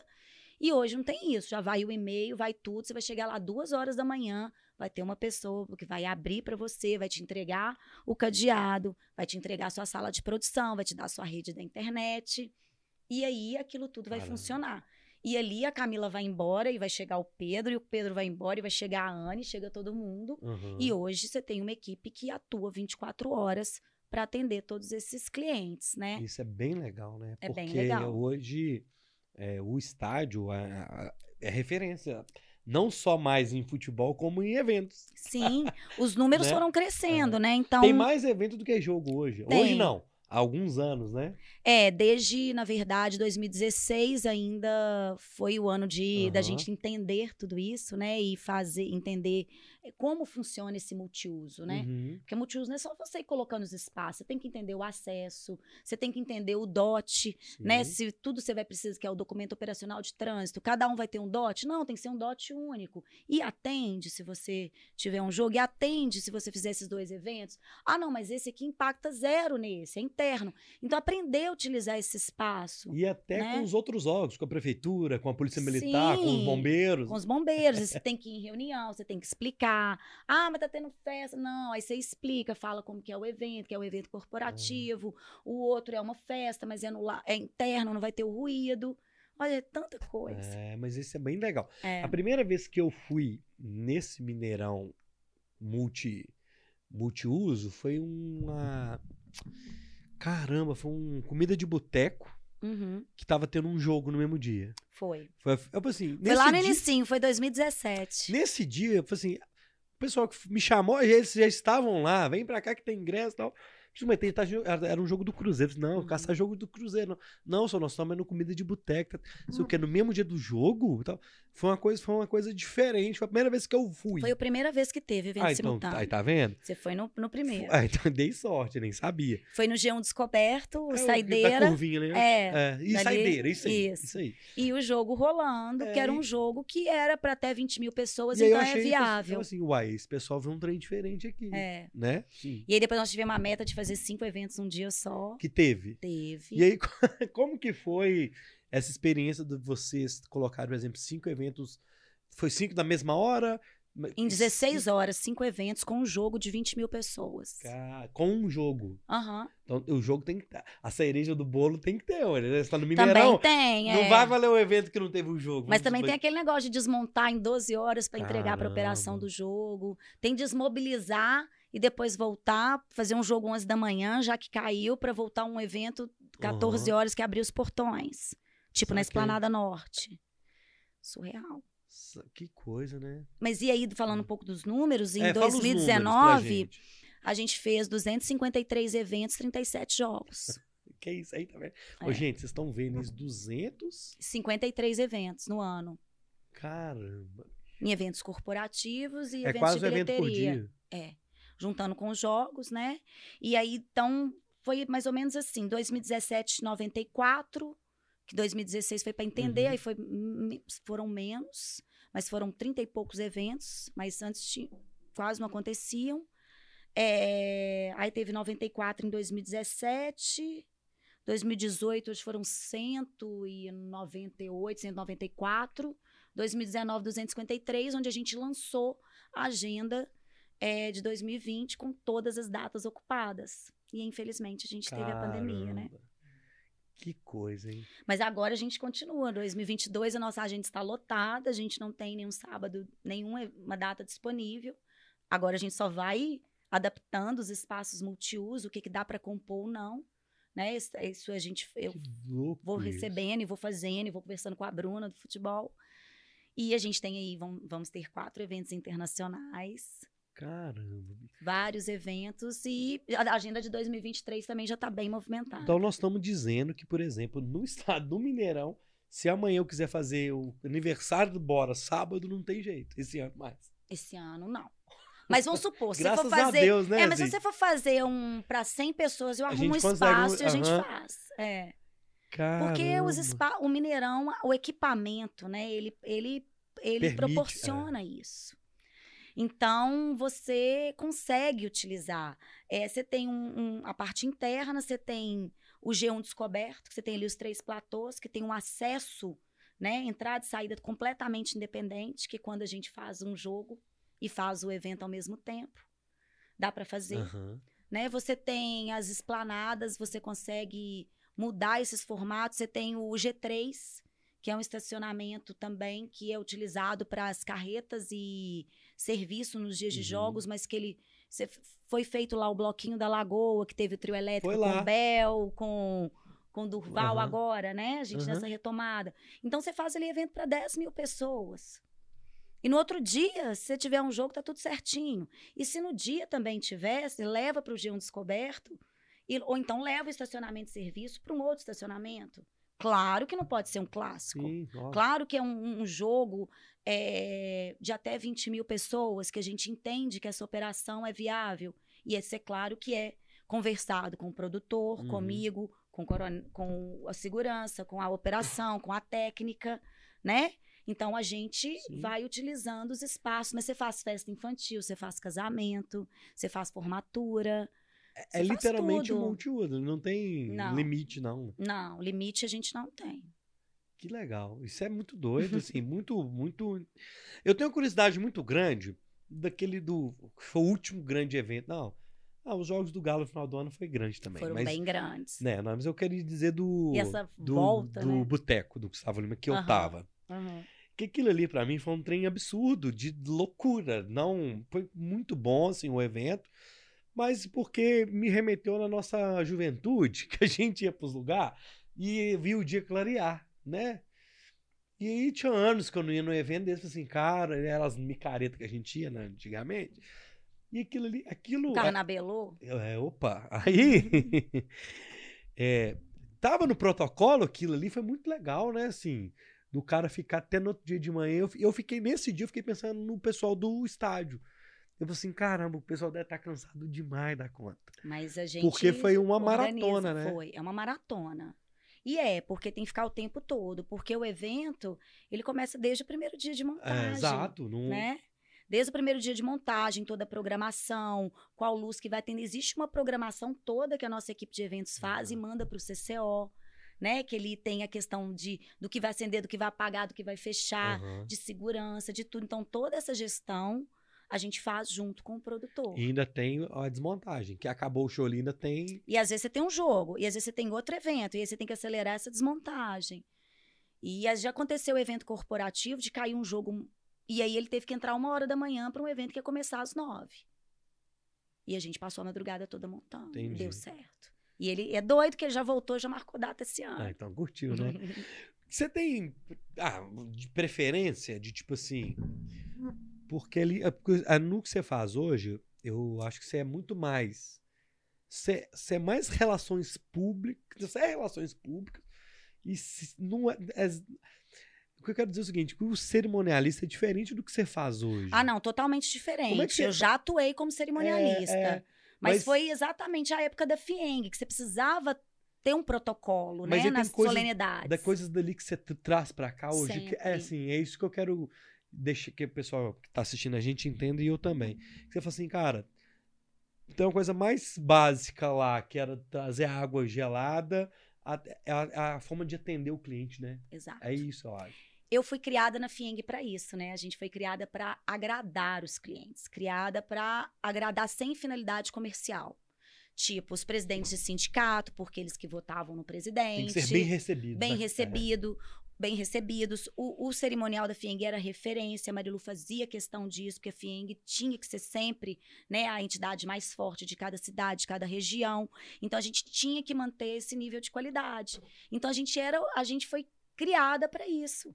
Né? Você tem que Uhum. mim- mimar no bom sentido, né? Porque se a gente fala mimar, as pessoas entendem isso de uma forma negativa, e não é né? Eu aprendi isso. Então, às vezes tá tendo alguma reunião, alguma coisa lá, eu que tô preocupada com a água, eu tô preocupada com não sei o quê, eu tenho essa coisa, e às vezes a pessoa não tem esse mesmo olhar. Entendo. Isso eu aprendi no FIENG. E eu falo até hoje, falo, FIENG foi a minha escola. E eu utilizo coisas de lá, da, da Parmalat, da FIENG, do SESC hoje, né? Então, isso foi formando. Mas, assim, muito da FIENG. A FIENG foi realmente a minha formação profissional. Eu sou muito grata pelos anos que eu trabalhei lá, pelas pessoas que são até hoje, pessoas que eu, que eu tenho contato, que eu, algumas eu convivo. Se a gente fala, nossa, tem 20 anos que a gente se conhece. Mas achei que não quero falar isso. é. E a gente lembra da gente limpando o quartinho, que a gente tinha ódio, de levantar os brindes, de contar, de entender que eu fui fazer um curso de vinhos porque eu tinha que escolher, às vezes, um vinho pro almoço com Uhum. o ministro, com alguma coisa. E assim, eu fui, né, na CNI, eu participei da, Pô, da posse do Dr. Robson, uma honra. E teve, Uhum. ele recebeu lá, na época, Barack Obama, né? E eu, eu trabalhei nesse evento. Então, assim, é, como, né, essas, é, é, assim, você se dedicar, você ter, amar aquilo que você faz, as oportunidades que você tem, que aquilo te encanta, e você vai. Mas, do mesmo jeito que eu fiz um evento pomposo, eu ia inaugurar uma escola a, sete, a Ah. 400 quilômetros e de van aham. né? No norte, tipo, norte de Minas, você suando, né? É. Tipo, e como eu sou, a minha família é de lá, eu sempre ia pra lá. E aí você, eu lembro num dos cases que uma vez eu viajei com uma comitiva, e aí sempre iam as esposas, né? Porque no seria tem muito isso, né? Nesse meio de, de presidente e Uhum. iam os presidentes, sindicatos, o Dr. Robson ia, ele tem toda essa parte de, de levar né, as questões da indústria, mas tem essa parte que também é muito política. E aí a gente tinha toda uma programação, e a gente fazia essa programação. Então a gente ia na cidade antes como precursora. Você pode me interromper, tá? Porque eu, Eu falo fiz, não, muito. porque eu, tô, eu fiz isso já pro. Eu fiz isso pro. Mas enfim, vai. Deixa pra lá. Precursor. Precursora. Chegava um dia. Um depois dia eu te antes. conto. Eu vou te vai, vai, continua. A gente ia, depois voltava na cidade, entendia tudo isso, ia propor uma, uma programação, a Marilu aprovava com o presidente, e aí a gente ia para executar, né? Ia para a cidade geralmente três dias antes e tudo. É. E aí, é, cada cidade era um desafio, cada cidade é de um jeito, tem um costume, tem uma cultura, É. né? Tem um tipo de buffet, eles trabalham de uma forma. E aí eu lembro desse de Montes Claros, que a gente teve toda uma programação, aí a, Ana- a Paulinha foi com eles para a indústria, eu ia com as esposas para um tal lugar, e depois a gente tava todo mundo no jantar e tal. E elas foram pro mercado. e elas compraram tempero, carne de sol, tudo que vocês imaginarem. E eu ia só, e eu já, a gente tinha uma mala que chama mala do Batman. A mala era maior que eu. E a É. Marilu obrigava a gente a viajar com a mala do Batman. Marilu, mas a viagem. Eu já vou. Não, tem que ir com a mala do Batman. Mas qualquer coisa que você queria tinha na mala do Batman. Precisa de um fio de nylon? Tem. Tem, Precisa de um é. anzol? Tem. Precisa de costurar? Eu te- Tem. Escova de dente, a mulher esqueceu? Tem. Me- Meia calça? Tem. Tem. Tudo tinha. Tudo tinha. Gancho, tudo sem imaginar. Aí, eu peguei e a gente fez essa mala do Batman e eu tinha um ódio de carregar essa mala quando a gente tinha que viajar. De, de van não, que você levava a mala, né? Você colocava lá no carro. O problema é viajar de avião com essa mala. E aí apita, Nossa. e apita toda hora, mas é um clipe, mas é um anzol, mas é... um- Meu Deus, mas a gente tinha que viajar com ela e ela salvava a gente. E essas mulheres, fiz... e aí eu aprendi que quando viaja com as esposas, você tem que levar com coisa para etiquetar. Botar o bagagem, nome. é. Ah, tá. Aí vinha sacola, aí eu, dona Fulana. fulana, esposa do tal, tal, tal, tal. Encher a van de, de produto. Liguei Paulinho e falei, você tá preparada? Porque a nossa noite vai ser montando essa coisa. Tem que mandar comprar caixa. E aí eu já mandando comprar as caixas e tal. É tempero, é, é coentro, é piqui, é carne de sol. Beleza, fomos pro jantar maravilhoso, tudo tal, acabou. Vamos levar. Aí chegamos duas horas no hotel. Cinco horas o pessoal ia sair. Agora? Mapa de voo pra carne de sol. Bora fazer. Aí a gente foi pegar. Esse vai pra onde? Pouso Alegre. Então, pronto. Meu Esse Deus vai céu. onde? Então vai pra essa van, vai pra esse carro. E a gente foi organizar essa logística pra na hora que eles acordarem, tomarem café. E outra, eles não faziam nem o check-in. Porque aí a gente pegava, dessa época podia, a gente pegava todas as identidades, Uhum. uma de nós ia na frente, chegavam lá, eles já tinham o cartão, com as bagagens despachadas, tudo bonitinho. Já tinha que chegar lá, tinha que estar o piqui, o coentro, cada uma com o que comprou, a farinha. Então É. a gente não dormiu. Então a gente fica assim, ficar 72 horas acordada, pra mim, é de boa, trabalhando. Então foi isso aí que eu aprendi. Hoje no Mineirão acontece isso. Com outros problemas. A gente tem que desocupar o gramado rápido, porque ele tem que respirar, tem que limpar. E aí a gente vai fazendo desse jeito. Mas aí, cê- aí eu vou te falar. Aí, bom, eu acho que é, é meio. Minha pergunta vai ser o seguinte: você consegue entender que de, desses anos que vocês estão lá no Mineirão, essa entrega da experiência melhorou enormemente? Melhorou. Isso é interessante. É. E eu posso falar como público, como que eu frequento o Bom. Mineirão como público. É, já fui em shows e em jogos. Eu percebo isso. E eu não percebo não só que melhorou. Eu percebo que, por exemplo, do primeiro jogo que eu fui depois da pandemia pro último, melhorou. Tá sempre uma coisa ou outra. Eu acho que são algumas coisas que acontecem que vocês ouvem. Sabe assim? Tá Isso. sempre evoluindo. Sim. Eu acho isso legal, assim. E é, e é raro. de ouvir o público, né? É. Ouvir as redes sociais, É. ouvir as reclamações, entender o que não está funcionando. É, um case de, dessa questão de experiência, que até foi uma ideia do Samuel, é, você deve já ter visto ali no Tribuna dos Jogos, que tem aquela, aquele eu nunca partic- pré-jogo. Nunca participei, não. Não? Então você é nosso eu convidado para ir lá existe, eu sei que participar. existe. É, Então, assim, ele era um espaço. Então, você é nosso convidado que para que ir é. lá. É. Então, ele era um espaço, que era um lounge, que Aham. ele é, hoje você vai lá, é um lounge para eventos corporativos, ele é super requisitado. Mas aí você tem um lounge, tem o bar ali ali. Poxa, é um espaço tão legal ali, o rosto inferior, né? Vamos fazer um trabalho nisso. Aham. Então, na época a gente fez parceria, né? Teve parceria com algumas num- rádios. Eu fui ali um dia, não foi no jogo de tribuna, mas eu fui, eu fui no, no torneio de pôquer que teve. Sim, No torneio eu fui. sim. Eu joguei. Foi Todo ali, mundo ali, fala ali, até hoje ali é a tribuna ali? Foi no Tribuna. É, eu fui, eu fui Foi nesse no torneio, Tribuna, isso. Todo mundo fala desse Dezembro torneio de de pôquer. 2000... 15, Foi 2015? acho que foi. Ou foi 2017. Cara, eu acho que foi 17. É, já teve dois. Tiveram dois torneios. É, eu joguei o primeiro. Entendi. É, O pessoal do adora. 888. E até ia. é, tinha já um evento na agenda, mas com esse negócio da pandemia ainda não Aham. voltou, não. Mas o pessoal gosta do. Sempre fala do evento do poker Foi lá. top. E aí a gente levava o quê? Uma ativação, né? Levar uma Aham. bandinha pra tocar ali uma hora e meia antes. Né, ali naquela parte ali que você entra na esplanada, pra quê? Pra ter esse conceito do Mineirão Tribuna. Aham. né? Como apresentar isso? Chamar as pessoas para conhecer e tem que ter uma rotina. Mas a gente pensava, nó, mas esse jogo vai ser muito pequeno. Aí o Samuel falou, mas tem que ter Tem em que todos. É assim que a gente vai criando a experiência, aqui que a gente vai criar um espaço diferenciado e vai criar um, vai virar um objeto de desejo. E hoje, às vezes você fala com a pessoa, não, mas tem um camarote. Não, eu quero ficar no tribuna. Ah. Ela quer ficar no tribuna, porque o tribuna é, virou- valor, né? é, assim, ele tem uma ativação, né? Você chega ali, tem uma música, ele é mais badalado, ele, ele não tem, às vezes, o mesmo glamour, ou às vezes o mesmo. é, a mesma.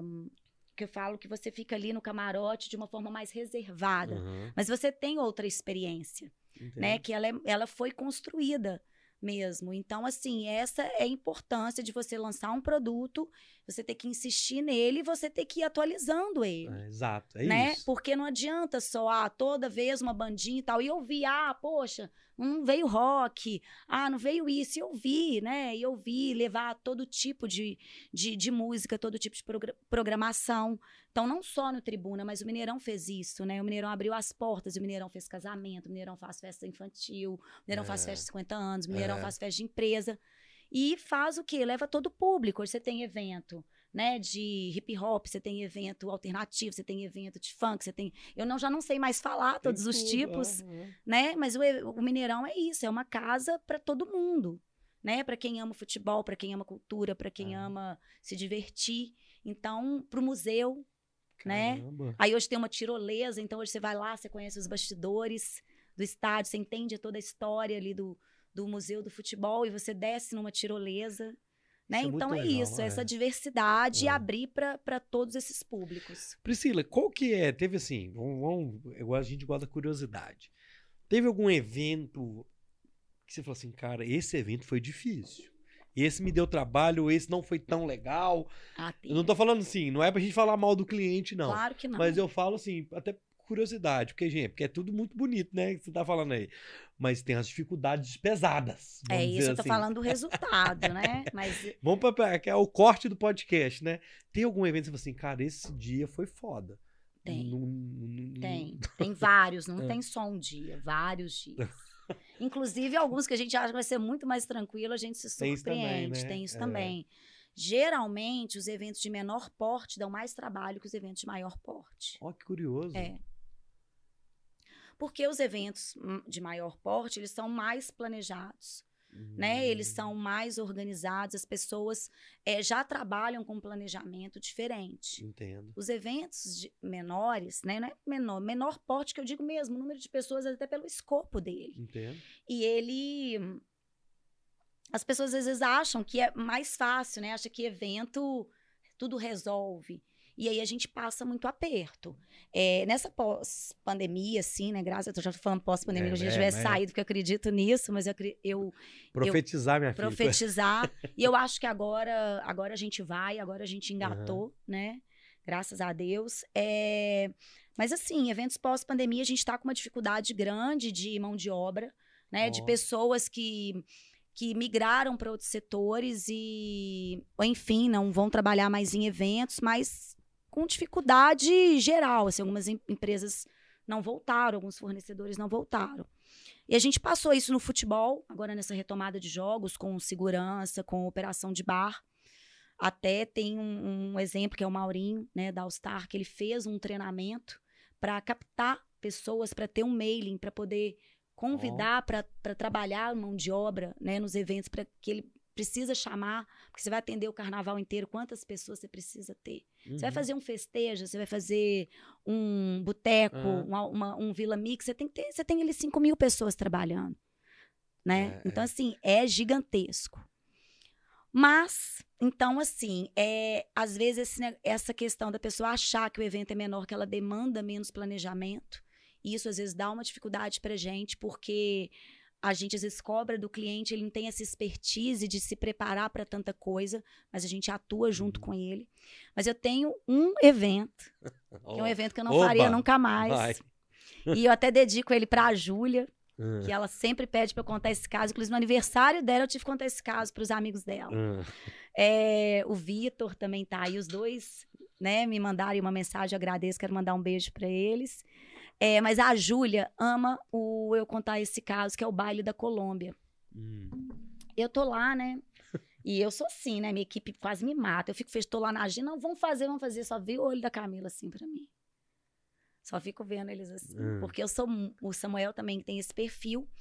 E eu fui naquela, né? Vamos, quero fazer 253 eventos. Já fizemos cinco eventos em 16 horas. Que foi o dia que a gente fez um jogo para 20 mil um evento no Museu do Futebol, um aquece que é um pré-jogo, que a gente faz esse aquece com banda, com tudo na esplanada. Qual que é o intuito dele? Trazer as pessoas para dentro, para né? reduzir o impacto no entorno, né, na porta das Sim. casas das pessoas ali e também para as pessoas entrarem antes. Aí tem uma musiquinha, tem uma cervejinha, Sim. o pessoal entra antes ainda para o estádio para não sobrecarregar a catraca. Então tudo isso não é para gerar, gerar lucro, isso tudo é para gerar lucro ótimo, né? Mas você gera experiência, você melhora, ajuda na comunidade. E você é. minimiza é. o impacto é. da entrada. Sim. Né? E aí a gente fez esse aquece, fez o Raça Negra com Harmonia do Samba, do Nenete, ao mesmo tempo no G1 Descoberto, e o Feirão de Carros. Isso tudo no, em 16 horas. Caramba. É. Então aí a gente fez esse, falou, nossa, nem foi tão difícil. E aí surgiu um outro, que aí depois eu vou falar do ruim, hum. não é do ruim não, do que hum. me deu problema. Hum. Desculpa. É, complicado. Do complicado. É, é. Não, que deu muito problema e poderia ter comprometido. Talvez hoje eu não estaria falando por, com vocês pelo Mineirão. Poderia ter dado realmente problema de verdade, né? De assim. verdade. Uhum. Na verdade, deu, mas a gente contornou. Ah, tá. Contornou e Deus ajudou e sorte também. Amém. Mais Deus. E aí, a gente teve também um outro que foi o Amigos, Bop Games e Pandora e um jogo no outro dia e um after da Pandora. Então, era um, o, o amigo seria no gramado, mas aí não foi mais, hum. porque surgiu um jogo no domingo. É, foi passou para a Esplanada Norte, o Bop Games, que é um evento de crossfit, com também com festa, e a Pandora, que é uma festa eletrônica para um público mais jovem. Só que a Pandora ia ter o after, então ela ficou várias Ainda horas. Ainda ter o after, mas aí na parte externa é só até meia-noite, que é nosso acordo, ah, tá. né? Com, com o entorno e com o Ministério Público. E depois ele fez um after numa área coberta. Okay. Teve a, o momento do after, que era moda, né? Tudo tinha é, after. Aí, aí, mas tem que migrar um pouco. Ainda tem é. que migrar. Ah. e aí tem que fazer a triagem e tudo. É. E aí, a, o Amigos foi pro. Estava programado, programado, foi para Esplanada, públicos totalmente diferentes, né? A gente tem lá um público super exigente, que é minha idade. Você vai para um evento, você quer conforto, né? Claro. Eu não, não é topo mais. É. Você vai para o Amigos, para um evento totalmente, né? A exigência. Era é. uma exigência. Aí você vai para um evento de crossfit, que a galera tem toda uma montagem de um evento que chama Bop Games, com uma festinha eletrônica, e com um evento eletrônico para uma galera aí de 16, uma galera mais jovem. Vai tudo para. Todos vão para a esplanada. E aí, como que você faz tudo isso, né? Essa operação. Entendi. É, e aí o, o, o, Amigos Quase foi para o Expo Minas, foi para eu falei, não, não, não, não, vamos dar um jeito de fazer ele aqui, vamos perder não.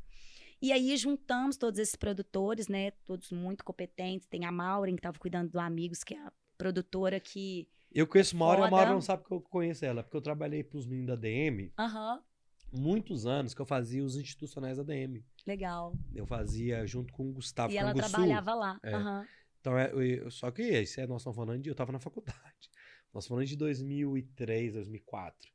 Então, eu fazia os institucionais da DM. Então, todo show eu tava, que eu fazia os backstage, entendeu? Legal. E aí eu lembro da Maureen dessa época Que ela trabalhava pro Léo, pros meninos lá. Isso, É, ela era é. da DM, É. ela começou lá. É. Ela é uma produtora referência. É, é. A, a turma toda, ela é Paulinha que saiu de lá. A turma toda que saiu de lá é turma. É, muito ali- boa. é, Porque era uma maior Ali- é, empresa, né? top. O pessoal era muito profissional. é. É. muito profissional e continua no mercado É, hoje de A turma da a trio é a turma de Trio lá. produtora, É. isso. é. Que eu conheço essa galera, mas eu nem lembro que a gente era da faculdade. Ah, mas lembra sim. Era uma turma doida. Ah, e aí? E aí, a gente teve que começar, né? Não vai ter que mudar esse projeto de bombeiro. Aí o Bop ainda queria fazer uma corrida. Eu falei, não, pelo amor de Deus, vamos fazer corrida no outro dia. E aí muda o projeto de bombeiro de um, muda de outro, enfim. Foram dois meses trabalhando nesse planejamento. Todo mundo abriu mão um pouquinho.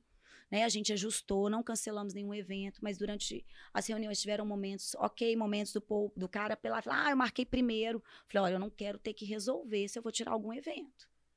Porque, né? Se for para pensar assim, se eu for trazer para dentro, Aham. eu vou ter que ir para o evento que, em termos de Aham. receita, Aham. né? E o povo costuma falar, "Ah, mas o meu evento é mais importante. Não tem evento mais importante. Todo cliente é importante. Todo, né? Eu garanto que a festa infantil do meu filho é mais importante. Infantil, que ele ouviu falar, isso hoje ele me mata. Mas É. na época é mais importante que qualquer coisa. Aham, claro. Né? Então não tem evento mais importante. Tem o que cabe em cada dia e como a gente vai fazer acontecer da melhor forma.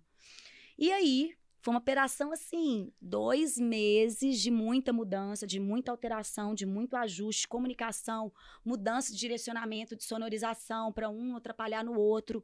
As pessoas Nossa. chegarem e não descer numa esplanada e ser na outra. Imagina o cara já ia chegar com raiva. Você chega É. com raiva, o negócio já tem uma tendência a não ficar legal. Né? Quando você chega bem, você já chega bem, até se tiver um probleminha, já é mais fácil. Exato.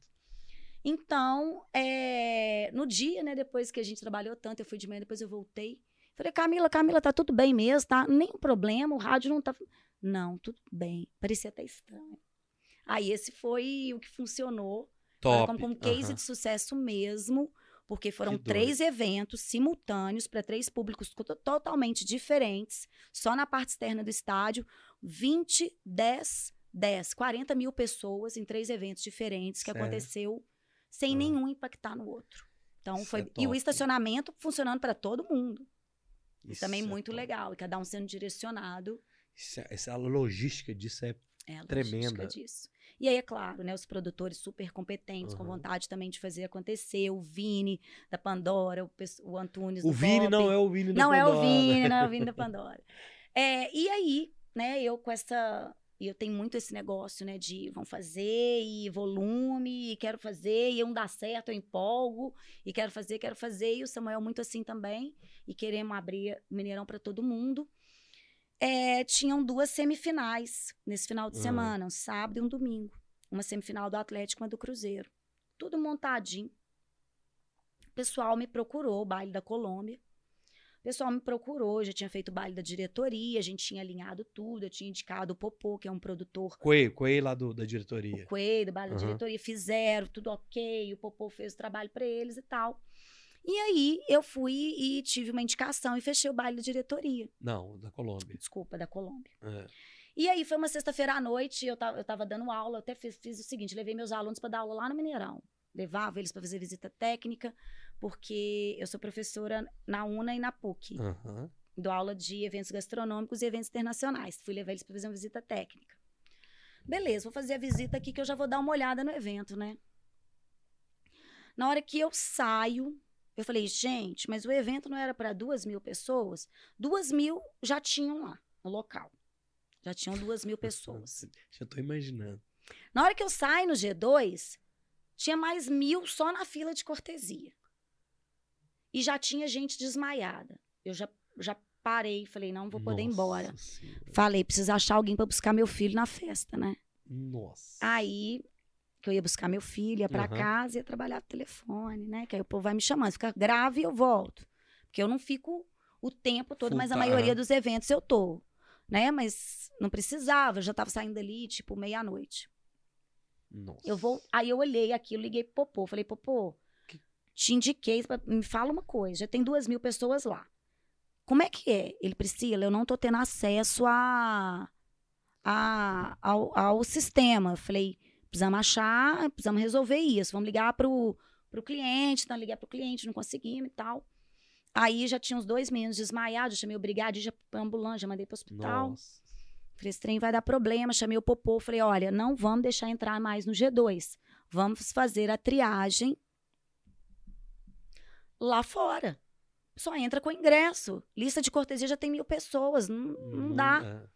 Aí já, já falei, ó, Popô, vai lá, já manda cortar a lista de cortesia.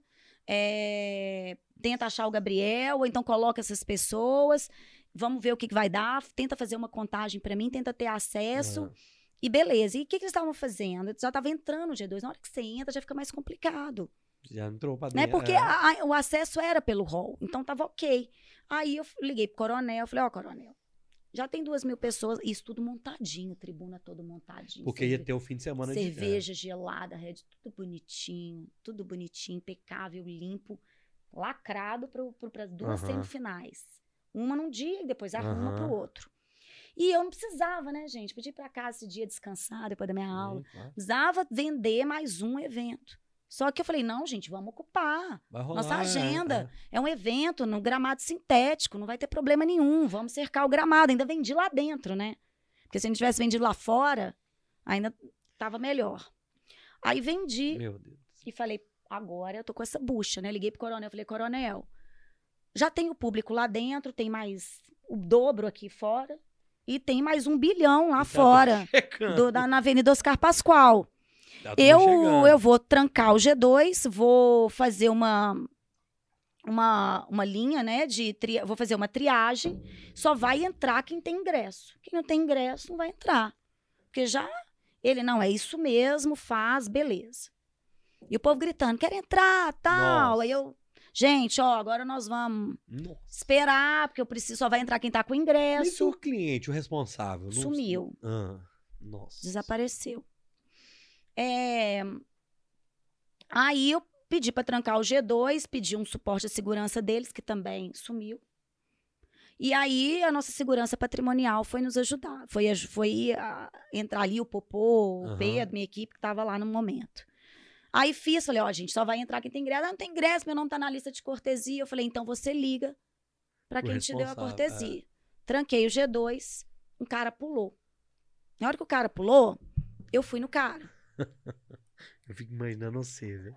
É, eu falei, falei, olha, seguinte, a gente acabou, tipo, a gente acabou de fazer um combinado, né? Igual com criança. A gente É. acabou de fazer um combinado, a gente acabou de conversar. É, cê- cê, né? Então, assim, não pode pular, né? Assim que a gente entra no evento. Então, vamos lá. Se você tiver com ingresso, você vai passar aqui por essa linha de busca e nós vamos por essa triagem e aí você vai acessar o evento. Ah, mas eu vou comprar. Eu falei, não, não tá à Não venda tá rolando, mais. Porque o evento já está com a capacidade dele toda lotada. Então, se você tiver um ingresso, você vai entrar. Mas fui falando com ele, não, beleza. Aí ele ficou meio sem graça, né? Eu fui abordar ele, aquele monte de gente. Fui na hora que eu tô indo. Aparece um dos seguranças do baile da Colômbia e dá um murro na cara do cara. Do cara? É. A minha, pum! De repente, o pessoal se rebelou lá fora e começou a jogar garrafa. Tudo essas- e, e começaram a, a, a- invadir, quebrar a grade. Não, nós vamos entrar, nós vamos entrar. Não tem, não, não tem nada disso, não. Nós vamos entrar, nós vamos comprar ingresso, nós estamos na cortesia. E na hora que, que esse cara bateu no cara, o povo ficou revoltado Sim. e começou a jogar garrafa na gente. Tá, a garrafa quebrava, aquela confusão, a gente agachando, passando, popô, aquela confusão. É, aí bomba. Tá. Esse cara jogou uma bomba lá de. Como é que chama? Aquela de. Uns garrafão, uns garrafão. É aquela de pra, pra afastar o povo. Ah, tá. Nossa senhora, efeito moral. É. É. E aí aquela confusão e o povo batendo na, na grade. Misericórdia. Quebrar. Aí conseguiram. Aí, aí o coronel, eu tava fazendo a linha, aconteceu isso, o pessoal vai invadir. Tá, calma. Calma, coronel, calma. Vou resolver. Vou mandar mais segurança e vou pra aí. Hum. Falei, beleza. E aí o pessoal invadindo. Soltou a grade e ameaçando a gente, jogando garrafa e aquela confusão. E entrando aquele monte de gente no G2.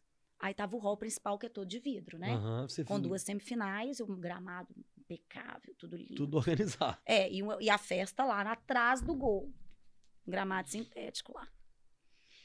Aí, beleza. Você falou assim, E aí chegou a catraca dali e o pessoal começou. Vamos entrar, vamos entrar, vamos entrar. E começou a empurrar. Falei, coronel, o povo vai quebrar o hall. Ele, abre, deixa entrar. É melhor entrar do que se você segurar, se você segurar, eles vão quebrar. Coronel, eles vão destruir tudo, coronel. Ele, Priscila, abre, eu tô indo por aí. Eu vou mandar dois seguranças, tu já pedi a segurança armada. Eles vão vão fechar o portão que teve a invasão, vou pedir reforço da polícia. Aí, né? Ai, eu tava sentindo o coronel, era igual o Bop, meu É, Deus, é. chegou e tomou conta de tudo. E aí ele Mas falou, ele não, liberou pros caras. não, ele falou, não, ele não tava lá, ele foi me orientando. Ele falou, abre. Aí nós subimos pra, pra, pro tribuna ali no hall, que tem o acesso pro tribuna. Ah. No primeiro lance de escada, fizemos cordão humano. Eu, o Pedro, o Popô, o cara da segurança, ficamos segurando ali pro povo não invadir. Mas liberou pra eles irem pro. Eles queriam ir pra, pra por baixo. Eles invadiram o hall, Olha nós isso, abrimos as portas de vidro. Gente, Ah, foi tá. entrando assim, ó. velho. É, gente mesmo. Não... Não. Você não tá falando que era chegava 30 da pessoas, rua- não. Não, gente, mil, Que Hum, isso? Duas cara? mil pessoas invadiram. Aí o coronel falou assim: deixa pra não quebrar e vamos. E eu falei, e eu falei, então, e vamos abrir a arquibancada inferior, porque eles não vão conseguir ficar ali. Ou então vai, senão pula pra Senão eles vão entrar pro gramado. Eu falei, então vamos abrir. Ele falou, então vamos abrir o inferior. Que eles vão entrar pra arquibancada inferior e tal. Vou mandar fechar os vomitórios. E eles ficam ali, vão sentar, nananã, Aham. nananã, que é o nosso jeito. É o melhor jeito. Caras, né? Não é à toa. É, o Coronel é. Teatini é um Claro. cara super experiente. Falei, ok, ele, tô chegando aí. Nisso, eu pedi uma pessoa pra buscar meu filho, a pessoa leva meu filho pro Mineirão. Eu vou pra você. Uhum. Chegou mãe, aí chegou o Caio, mãe, eu tô aqui no Mineirão. Eu falei, o quê? Tá? Caio, o que você tá fazendo aqui, Caio?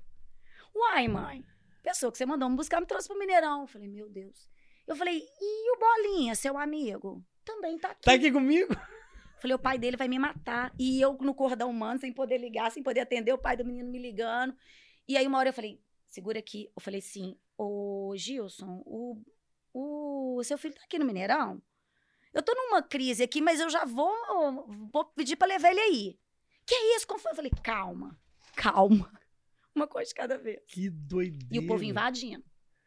E a gente tentando ficar no portão, enquanto não chegava a segurança pra pra Aham. segurar, porque abrir a grade, né, de acesso ao G2 e a gente ficando ali, o povo entra na rua, eu vou ver o que, que tem no Mineirão. Entrando aí. Entra, entra, acesso livre, entra na grade, entra no, no G2, entra no, no, no, no hall, na zona mista.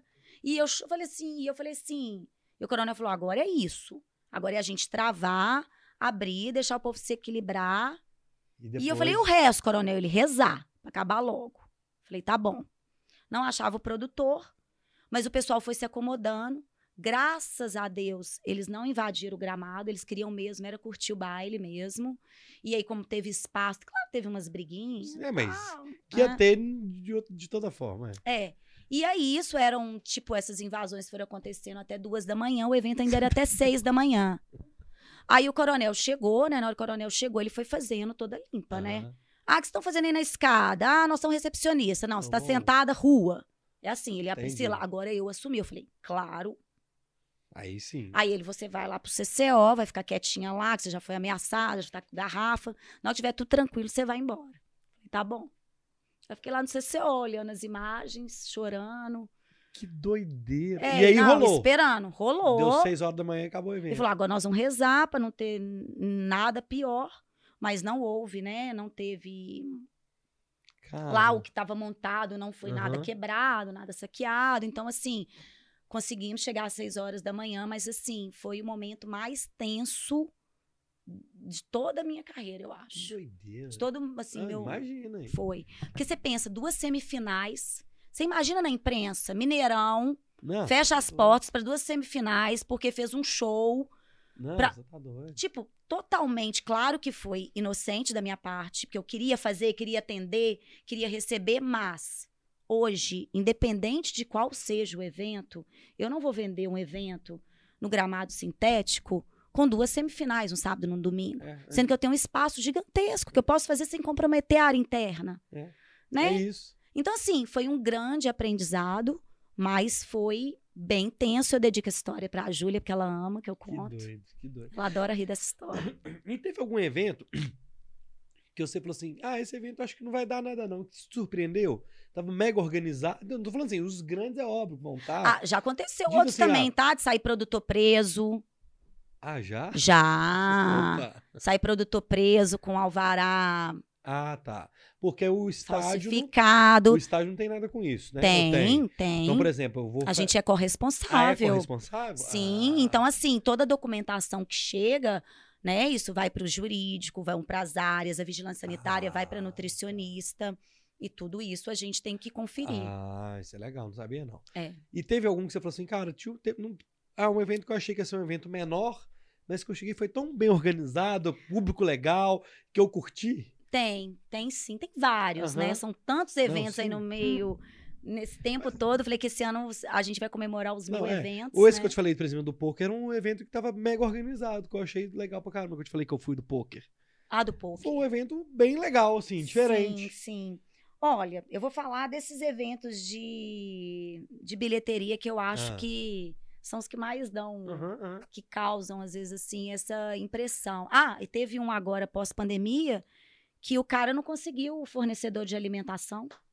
Ué, mas como assim? Aí me ligou, eu falei, tá, e aí não, mas vai conseguir e tal, com a documentação, porque o Mineirão é super exigente, tem que ser, né? Claro. Tipo assim, poxa, a gente tá. A mesma coisa, vai dirigir sem carteira? Não, você tem uma pessoa, você tem que apresentar toda a Mas e documentação. aí? E aí ele me ligou e falou assim: ah, mas a gente vai comprar comida e trazer. Eu falei, sem chance. Porque como você vai comprar comida e trazer, primeiro, como é que eu vou saber de onde essa comida vem? Como é que ela vai ficar armazenada? Como é que ela vai ficar exposta? Não tem jeito. Então, nós vamos cancelar seu evento. Aí ele, não, pelo amor de Deus, eu falei, gente, mas vocês estão um mês planejando isso. Mandaram uma documentação, cadê esse, esse, esse fornecedor? Aí ele desistiu. Eu falei, então você consegue outro. Ou outro, ou então você. Não, e eu indiquei, eu liguei pro Minas Pipoca, põe pipoca, põe não sei o que, não sei o que. Esse também deu um trabalho. Você imagina? Povo vai sair falando de, de onde, é, não, quem? Do, do Mineral, não, não é isso. Você não precisa ter dúvida disso, não. Né? Então tem umas coisinhas assim que dá muito trabalho. Mas teve um, um, um evento, ai, nossa, são tantos, mas deixa eu pensar um bem legal que eu É, gostei. assim, eu quero que te tenha surpreendido. Assim, pô, eu não achei que ia ser tão legal, talvez. Mas você fala de programação ou de experiência? Eu pensei de, eu tinha pensado de experiência. É. Algo que você não conhecesse, talvez, não sei. Ah, esse. Então vou falar o do um- CrossFit, um talvez, não sei. Ah, não, assim. esse evento do Bop, ele, ele também nasceu lá, né? Ah, então Começou é, lá. aham, aham. O Sarará, o Festival Sarará, que é incrível. Que ele também nasceu ali no Mineirão, né? Ele começou, ele teve um primeiro evento no G1 Descoberto, com um pedaço da Esplanada Sul, 10 mil pessoas, e hoje ele é um festival para 35 exato. mil, É. né? Então, assim, tem eventos que nos surpreendem muito. Mas teve um, um, um evento que foi do. Ô, gente, eu tô tentando lembrar o produtor, que não é um produtor que faz sempre. Eu sei que tem um que eu não fui, que eu sou arrependido até hoje de não ter De ido. qual? O do Milton Nascimento. Ah, é. O anfiteatro. O anfiteatro Esse foi bem legal. De não ter ido. É, o anfiteatro foi muito legal. É, Esse formato que. Aí depois teve o Milton Nascimento com o Clube da Esquina. Teve também nesse formato o Whindersson Nunes, que foi incrível. Né? É, teve esse Harmonia do Samba com Raça Negra, que foi montado no Uhum. G1 Descoberto, que foi muito legal. Tem. Mas assim, eu acho que o que eu mais. Ah, teve um evento corporativo, que a gente até sempre indica ele como case, que foi um evento da Google, Opa. que eles montar, que a gente começou a montar aquele formato, né, de um, um palco na- na- no gramado sintético para eventos corporativos com público. Uhum. Hoje a gente faz até evento de harmonização facial no Mineirão. Foi até a Ah, Maureen que, que também produziu. CTA. Teve um Ah, evento. esse CTA foi famoso mesmo. Teve Ah. aconteceu agora no final do ano. esse. Foi, foi agora em É, novembro. E teve é. um evento muito legal, que até o Popô, né, Popô, vou falar que só da, que a gente só fala É. coisas às vezes que a gente só passa aperto, mas que ele fez o, o Big Churrasco agora na pandemia. E ele fez ali o- o- aquele churrasco de fogo de chão, né? Aham. E deu super certo, maior preocupação por causa de, de chama, de gramado sintético e tal. O, o Otávio olhou tudo, a, a nutricionista, para essa questão dessa, da- das carnes, né? Tem carnes mais Aham. exóticas e tudo. E aí ele fez, fez com banda. E Que- aí o pessoal todo sentado naquele auge daqueles protocolos, né? Mas e aí foi, certo. foi super legal com aquele entardecer ali, que foi Olha, muito bonito, muito bacana. Então é um evento que foi muito legal. E um outro que eu gos- gosto muito, que foi o Arena N1, que foi na época da Copa, que a gente fez tipo as fanfests, né? Uhum. E aí é uma- um projeto da Ambev. E aí a gente fez Uhum. esses eventos gratuitos na esplanada. Então foi J Quest, foi. Eu acho que foi Isa, ou foi Isa. Isa. É, e aí a gente tinha várias programações legal. onde a gente montou, né? Essa, esse, esse palco na, na esplanada, com essa transmissão dos jogos.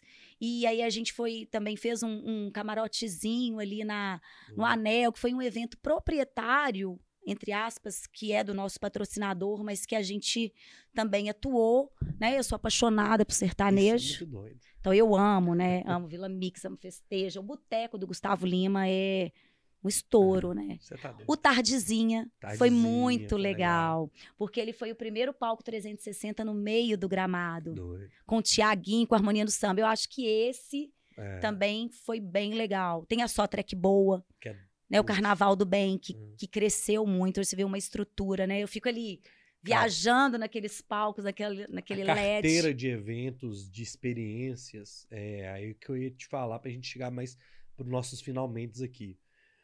É, não é só o Gustavo Lima que pode fazer um evento Mineirão, né? Não, Então, hoje, a carteira ali, as possibilidades de espaços, eu acho que até de valores, é, para a pessoa que quer fazer um evento no Mineirão, é atrativa, né? totalmente. Então, É. assim, qual que é, o que que o Mineirão, eu acho que foi um papel muito importante.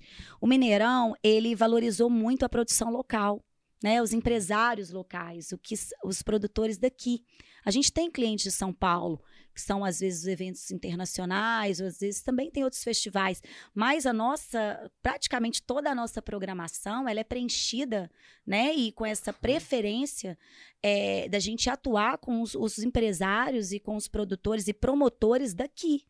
Né? Então, de eventos de calendário, eventos da É. cidade, e dar palco, né? E dar esse espaço e essa oportunidade de flexibilidade, não só nas negociações, mas de abrir o espaço para produtores que estavam começando. É. Então, eu lembro também de uma festa que é muito legal, que é o chamado do Grifo, que são festas universitárias Poxa. né? É, o St. Patrick's Days, que foi quando a Bel entrou lá antes do Sarará. Então, assim, são produtores que às vezes nunca tinham, achavam que o Mineirão era um espaço que pudesse ser inviável e a gente deu essa visibilidade, né? Porque aí entra, faz um evento no Mineirão, essa, essa, o evento ele cresce, Cresce. também em visibilidade. Né? Mas por isso que essa experiência tem que ser boa, porque essa, isso também pode ter um lado negativo. Mas assim, eu vejo é, esse papel do Mineirão muito nesse sentido, de ter as portas abertas, tá, até um erro, e às vezes que eu tive nesse caso, não com o cliente, mas de arriscar, porque poderia ter tido uma invasão num outro evento, mas de arriscar com duas semifinais, né? Uhum. Mas a gente faz festas para a gente tá aberto para todos os todos. produtores, né? Do cara chegar lá e falar: minha festa é para duas mil pessoas, ok, vamos fazer. E essa festa depois próprio ah um evento muito legal o espetinho do Tampinha, O Tampinho. o Tampinha, O Tampinha fez. Eu lembrei disso aqui agora, inclusive. isso. Fizeram Ele lá. fez lá o primeiro aniversário e depois ele explodiu. É, Né? Ele já fez assim uma coisa que foi para 3 mil e depois já foi uma coisa gigante. é. Então, assim, era um, né? Ele era um, um- uma... Eles fizeram lá dentro e fizeram na, na esplanada. fizeram lá É. fora. É. Então, assim, é um evento que cresceu muito, né? Então, é, o pessoal pensar, não, é só o Nenete, é a Trio, É. né? Não, são todos os produtores que a gente, o Mineirão tem essa, também essa questão de desenvolver, É, né? Isso é muito legal. Não só fornecedores, é muito legal. mas também os produtores, para que, pra que eles ganhem força, né? E Hum. atuem aí. Nós vamos fazer o Bora Podcast de 100 mil inscritos. O dia que nós batemos 100 mil inscritos, nós vamos fazer um Bora Podcast no Mineirão. Ótimo, vai ser um não, prazer tô falando isso ao vocês. vivo. Isso eu já tô. Lá a gente vai. é, não sei. como é. Vamos fazer. Tô, pro- é, tô falando coisa que eu não sei se eu vou conseguir. E eu quero depois te pedir pra gente fazer um Bora na Rua, que o Bora na Rua é um projeto que eu faço, é, que é- não é ao vivo, é gravado, que é entrevistar quem estiver passando. Legal. É, aí não, não é ao vivo, é gravado. Não vai ser com. O convidado é quem estiver lá. E eu quero fazer um dia na esplanada.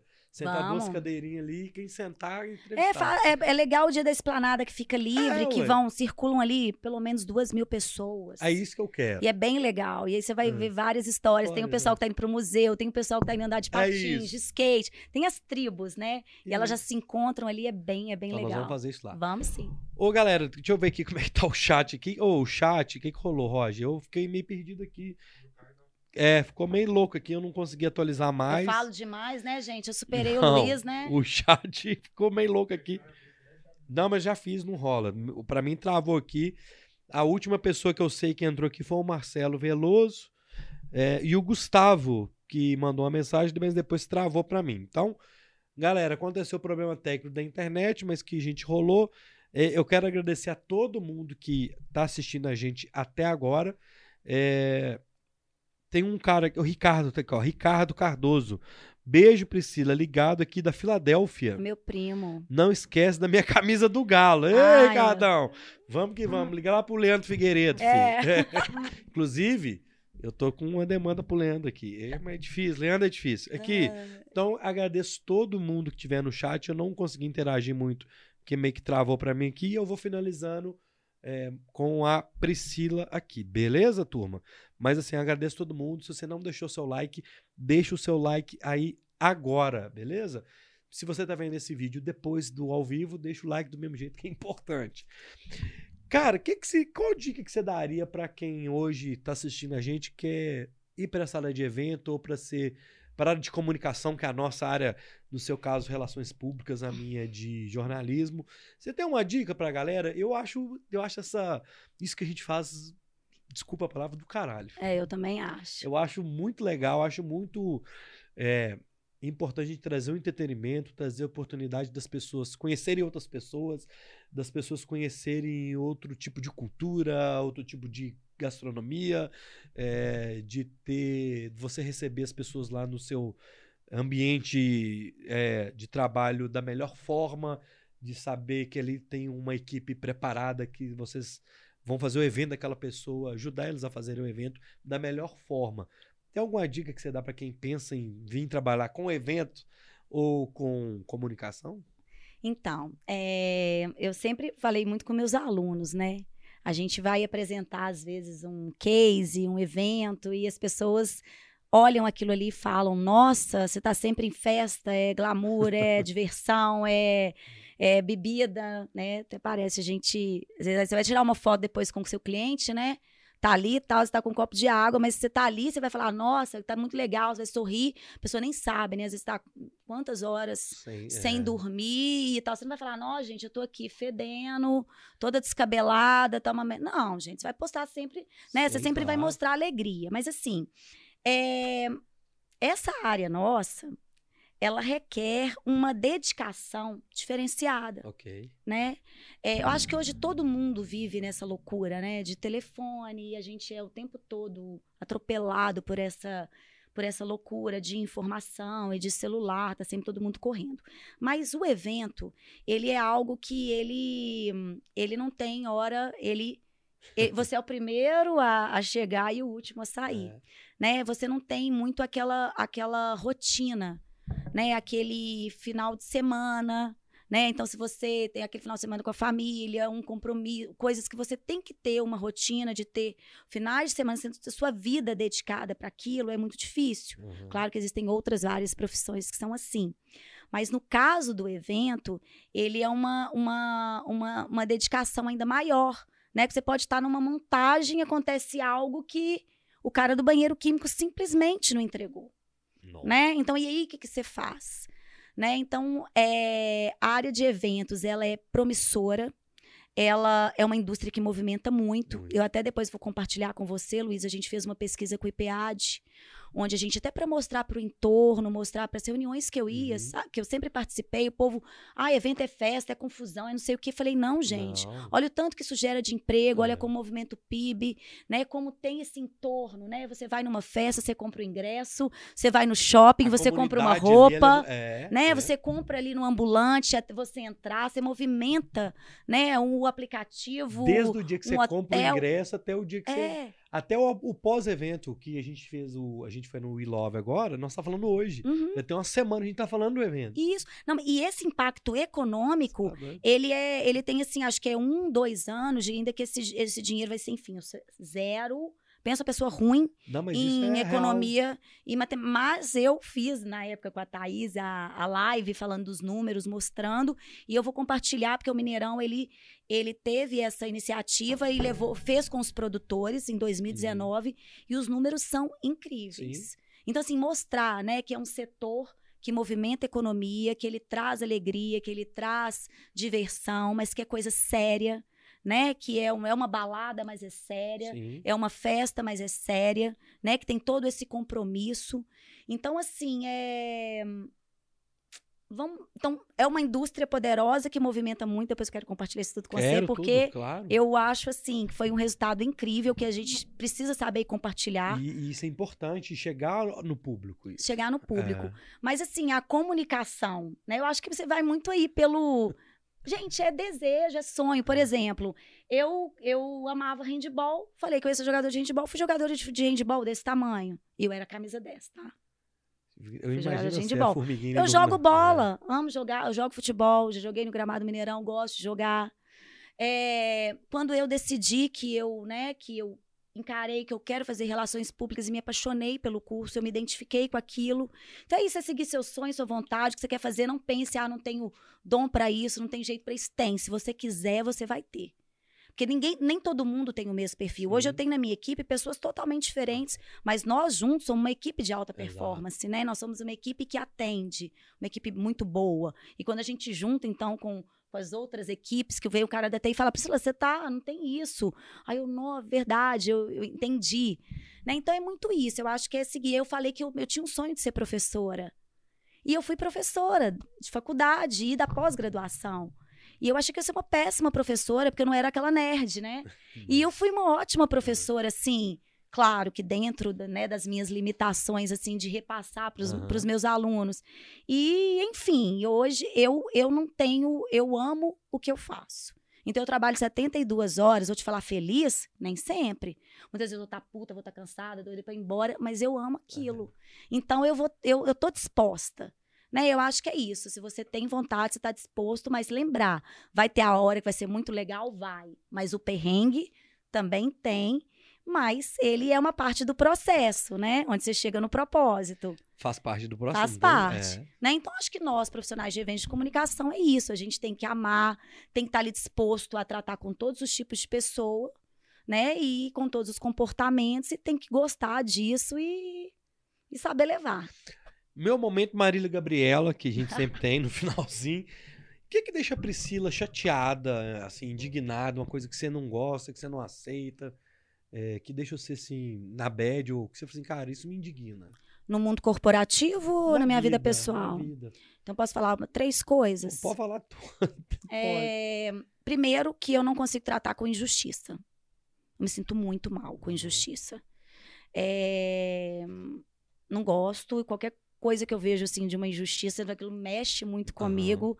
De certa forma, eu quero me mobilizar para tentar ajudar. Às vezes eu sempre acabo entrando na confusão também, mas enfim. É, Você pega confusão quando é sua?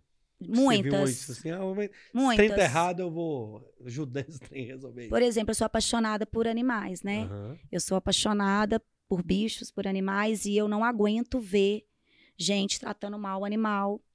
Isso me incomoda, me Aham. entristece, me deixa super mal. E outra coisa que me deixa muito mal é fofoca.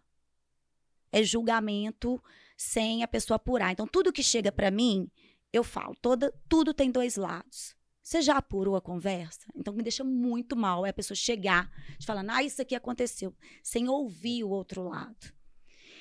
E eu tenho uma ânsia de, ter- de, de querer falar e tudo, e eu sou muito assim, né? Intensa, muito enérgica Uhum. às vezes pra falar, e a pessoa fala, não, mas você é brava, mas você tá. Não, é porque essa questão de.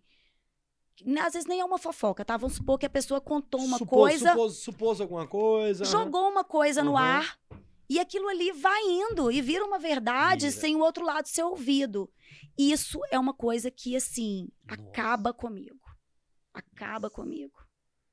Acho que são essas três É. coisas que me incomodam mais. Isso também é uma, uma forma de injustiça. É, E vale pro mundo corporativo também. To- né? Não, é- isso é muito para o mundo. É. Isso é, essa última é mais para o mundo corporativo, né? Injustiça em É. geral. E mais assim, é porque eu sou realmente apaixonada aí pelos animais. Eu acho que se você não pode fazer carinho, você não faz Você nada, tá né? Mas você não E judia. o que que deixa você, a Priscila, feliz, realizada, satisfeita? É, Ai, amo ver os eventos cheios, lotados. rodando redondinho. Sold out, o produtor feliz, ganhou bom, dinheiro é. para voltar. Falei que lá É. todo mundo tem que ganhar dinheiro. É o Mineirão, o produtor, o cliente tem que sair feliz. Então, assim, amo ver. Quando eu sempre vejo aquele mar de gente, a gente dá com saudade de ver, né? Você Eu acho tá que agora a gente vai ver de novo. Aquilo até hoje me, me, me emociona, me arrepia, assim. Eu amo ver as coisas funcionando. É, amo ver o meu filho, né, assim, crescendo, desenvolvendo Evoluindo. evoluindo e, e, assim, seguindo muito coisas assim de coração, sabe? De, principalmente, eu nunca falei com ele que ele tem que ser médico, dentista, ou, o que, o que Aham. seja. Eu sempre falei que ele tem que ter, ele tem que ter um coração bom e atrás dos sonhos dele. Então, na época ele falou que quis ser jogador de futebol, eu Beleza. ajudei, quis ser youtuber. Eu, gente, ele tá nessa, Ajuda, nessa YouTube parte. ajuda, ajuda. Youtuber Vamos ajuda. Então, assim, acho que é isso, é, é- é, né, ver. Eu fui caçar ser youtuber com 38 anos. só. Ai, ó. né? Não, e, e tá super bem, né? Deu super Do certo. nada, né? Na verdade, foi com uma semana antes do aniversário, foi com 37. E tá tudo certo. Mas me deixa feliz é isso, é ver as coisas acontecendo, é, minha família bem, minha família feliz, É. as, pessoas, as pessoas felizes. E tudo sem acontecer, detesto briga. Vejo briga, me incomoda muito. Mas você, você tem um jeitão capricórnio, é, sagitariano, Mas meu ascendente é Capricórnio. mas na hora que eu sei você dá uma. tiver que dar uma dura, uma briga com um cara que tá fazendo mal com um animal ali e tal, com. Você pega pesado, não pega, não. Pego no Você- Mineirão também eu pego, Pega. em montagem, que for, eu pego é muito pesado com sé- o cliente. a- você sou tá- muito você é firme. justa, e aí você. Eu né? sou muito É. firme também. Você pode ainda conhecer muita gente que vai falar que eu sou brava. E quando a pessoa fala, não, mas você é muito brava, eu acho que a pessoa está sendo injusta comigo. mas é porque o meu jeito de falar, às vezes, ele parece ser muito bravo. Minha voz é forte, tá? Era, né? Tô ficando rouca, eu falo demais. É mas assim, não. Mas eu. Eu não sou. Mas se eu, se eu precisar ser firme, Ener- ener- é energética, né? eu sou enérgica, ser. É, é enérgica? Enérgica. É enérgica. Eu vou ser brava. Você vai ser. Eu sou. aham. Se eu tiver que bater de frente, eu vou bater. Mas eu tenho os momentos que eu sei que eu, que eu posso ir e que eu não vou. Né? Mas claro que a gente também erra. Não, é claro. Né? A gente Você também lida erra. bem quando você toma uma decisão. Que- é claro que se você tomou uma decisão, você achou que estava certa. Sim. Ninguém vai tomar uma decisão igual você. A pessoa falou: Ah, você perdeu o celular, por quê? Olha, se eu soubesse porque eu não tinha perdido. É, exato. Então, se você, né, é óbvio que a gente não sabe. Mas depois você, você tem essa. é, uma auto. Com um autoconhecimento, assim, cara, acho que ali eu dei um vacilo. Sempre. você aceita, às vezes, que você consegue avaliar que você, às vezes, não tá tão certo, ou, ou que tomou a decisão errada, e você reavalia isso? Reavalie. Ou é uma pessoa cabeça dura que não, eu tô Não. sempre certa? Não, é claro que em alguns momentos já fui cabeça dura, Aham. né? Mas não. É, por exemplo, eu reconheci totalmente que foi um erro é, eu vender algo mesmo que, né? Ah, eu quero fazer nessa ânsia de fazer. Ela tem que ter um limite, Aham. né? Ela tem que ter uma... Interessante. Aí eu tenho que ouvir, né? Poxa, se eu tivesse conversado com o coronel, é, eu conversei com certeza, mas eu, tipo, eu não levei o negócio tão. Eu me arrependi muito de ter tomado essa decisão. Poderia ter comprom- comprometido muito Uhum. o Mineirão. Né? E outros eventos também, outras negociações, outras formas que eu já atuei. é, muitas vezes eu me arrependi. Entendi. Mas eu não tenho nenhuma dificuldade em chegar e falar: olha, desculpa, eu errei com você. E eu E não vou fazer de mesmo, novo. né? E nem comigo mesma, mas eu me cobro muito. Aham. Eu me culpo. Falo, não, mas por que, que eu fiz isso? Mas que merda. Eu falo. Eu falo comigo mesmo. Nossa, por que, que você fez isso? Pelo amor de Deus, você repetiu isso. Comigo eu também falo. Mas eu tenho essa, esse negócio de, de não ter essa. Não, se não, não foi legal, vamos Aham. rever. aham. Né? Eu acho que Isso é legal. a gente tem, né, que tá E a aberto para maturidade isso. traz a gente pra isso. É, eu também, acho né? que é muito isso também, né? A questão da maturidade. Com certeza, há 10 anos atrás, talvez eu, não- hoje, eu não teria hoje a mesma visão disso, do que da importância desse reconhecimento que eu vejo hoje. né? Isso é doido, De, né? de rever. Poxa, e agora depois dessa pandemia, né, a gente tá voltando os eventos, você voltar, você olhar o histórico, você entender qual o problema que teve, né? O É. que, que foi errado ali, o que, que- Então assim, essa, né, essa atitude, não só para o mundo corporativo, mas para a vida pessoal, né, da gente, às vezes, poxa, às vezes eu erro com ou com meu pai, ou com meu filho, com minha mãe, ou com meu irmão, eu falo assim, poxa, será que, né, não, eu não poderia ter feito dessa forma. O que, que eu posso fazer para, às vezes, para melhorar aquilo ali, né? Ou para eu tenho muito isso também, sabe, de querer recuperar o negócio. Aí eu faço tudo para agradar e tal. Mas no mundo corporativo eu eu repenso muito hoje. Mas eu acho que isso é muito de ter tomado muito, Aham, claro. de ter corrido muito risco, passado muito aperto e da idade mesmo. Pergunta que não quer calar. Jade ou Arthur? Quem que sabe? O Nossa, Rogério o mandou pior. aqui, ó. O pior é que eu vou falar o seguinte: eu Oxe, nunca mandou- assisti o Ah, Big não? Brother. Eu, eu, eu não tenho como responder. Se eu puder perguntar pro Caio, meu filho. Chegou aqui, ó. Pergunta pra ela, Jade ou Arthur? Eu falei, assim, "Ué, vou perguntar. Eu, eu acho que eu Você não ouvi assiste, falar que a Jade era É, mais difícil. É, é. Ah, o Arthur é o marido da. da... Da Maíra. Ah, então a, a Jade sai. Fica o Arthur. Aí, ó. E É. na hora de terminar, chegou um super chat do Ricardo lá do, de- da Filadélfia, mandou pra gente que em dólar. A gente gosta disso, viu, ô, primo. ô, ô, Ricardão? Obrigado, viu, meu amigo? Manda uma raquete de É. beach tênis pra mim. No- Ele é. Ele, ô, ô, Ricardo, você tá querendo a camisa do Galo? Mandou um dólar pra nós. Essa camisa vai ficar cara pra, pra Priscila, meu filho. Mas aqui, te agradeço, viu? Obrigado. Você tá precisando do quê? De uma raquete? De beach tênis. A gente é. tá precisando de du- duas raquetes de beach tênis, viu, Ricardão? Manda lá pra nós. Obrigado, viu? Desculpa a brincadeira aí. Muito obrigado. Ô, turma, amanhã, bora podcast. Amanhã não tem. Amanhã é quarta. Amanhã tá de certo? folga. Graças a Deus, amanhã eu vou editar. Quinta-feira, uma hora da tarde, Felipe Penone aqui, o maior TikToker de economia do Brasil, vai estar aqui com a gente. Então, uma hora da tarde, não vai ser à noite. E sexta, houve a mudança aí na agenda de última hora. É, já houve, já houve. Então vai ser o Vini, o influenciador aqui, faz umas pegadinhas também no TikTok. É, in- não fica, é bom ficar falando TikTok toda hora, não, né? Lá na outra rede, que vai estar aqui, não vai ser mais o Thiago, a gente mudou a, a agenda. Então, quinta-feira, uma hora da tarde, sexta-feira, oito horas da noite, a gente se encontra aqui no Bora Podcast. Priscila, primeiro quero te agradecer. Eu não só quero falar uma coisa antes de você me agradecer. Não, pode. Você falou, eu falei assim, mas vocês estão de folga. Eu fui injusta com vocês, igual o povo faz comigo lá com a gente no Mineirão e eu editando. fico puta. Aí você tá assim, não, eu tô editando. Aí o povo fala com a gente assim, ué, mas quando você não tá no evento, você faz o quê? Eu falei, você acha que como que a gente planeja o evento, assina o contrato?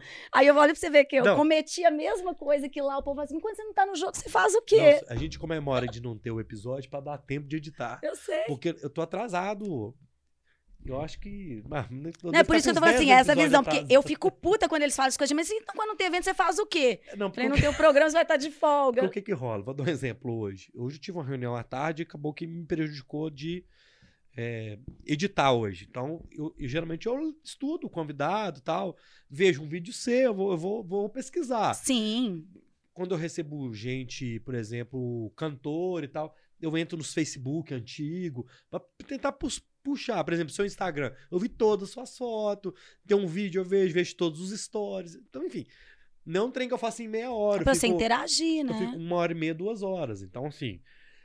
E aí, amanhã, como não tem, eu tô com a tarde livre. Então, eu sei que eu não tenho uma preocupação de estar recebendo alguém à noite.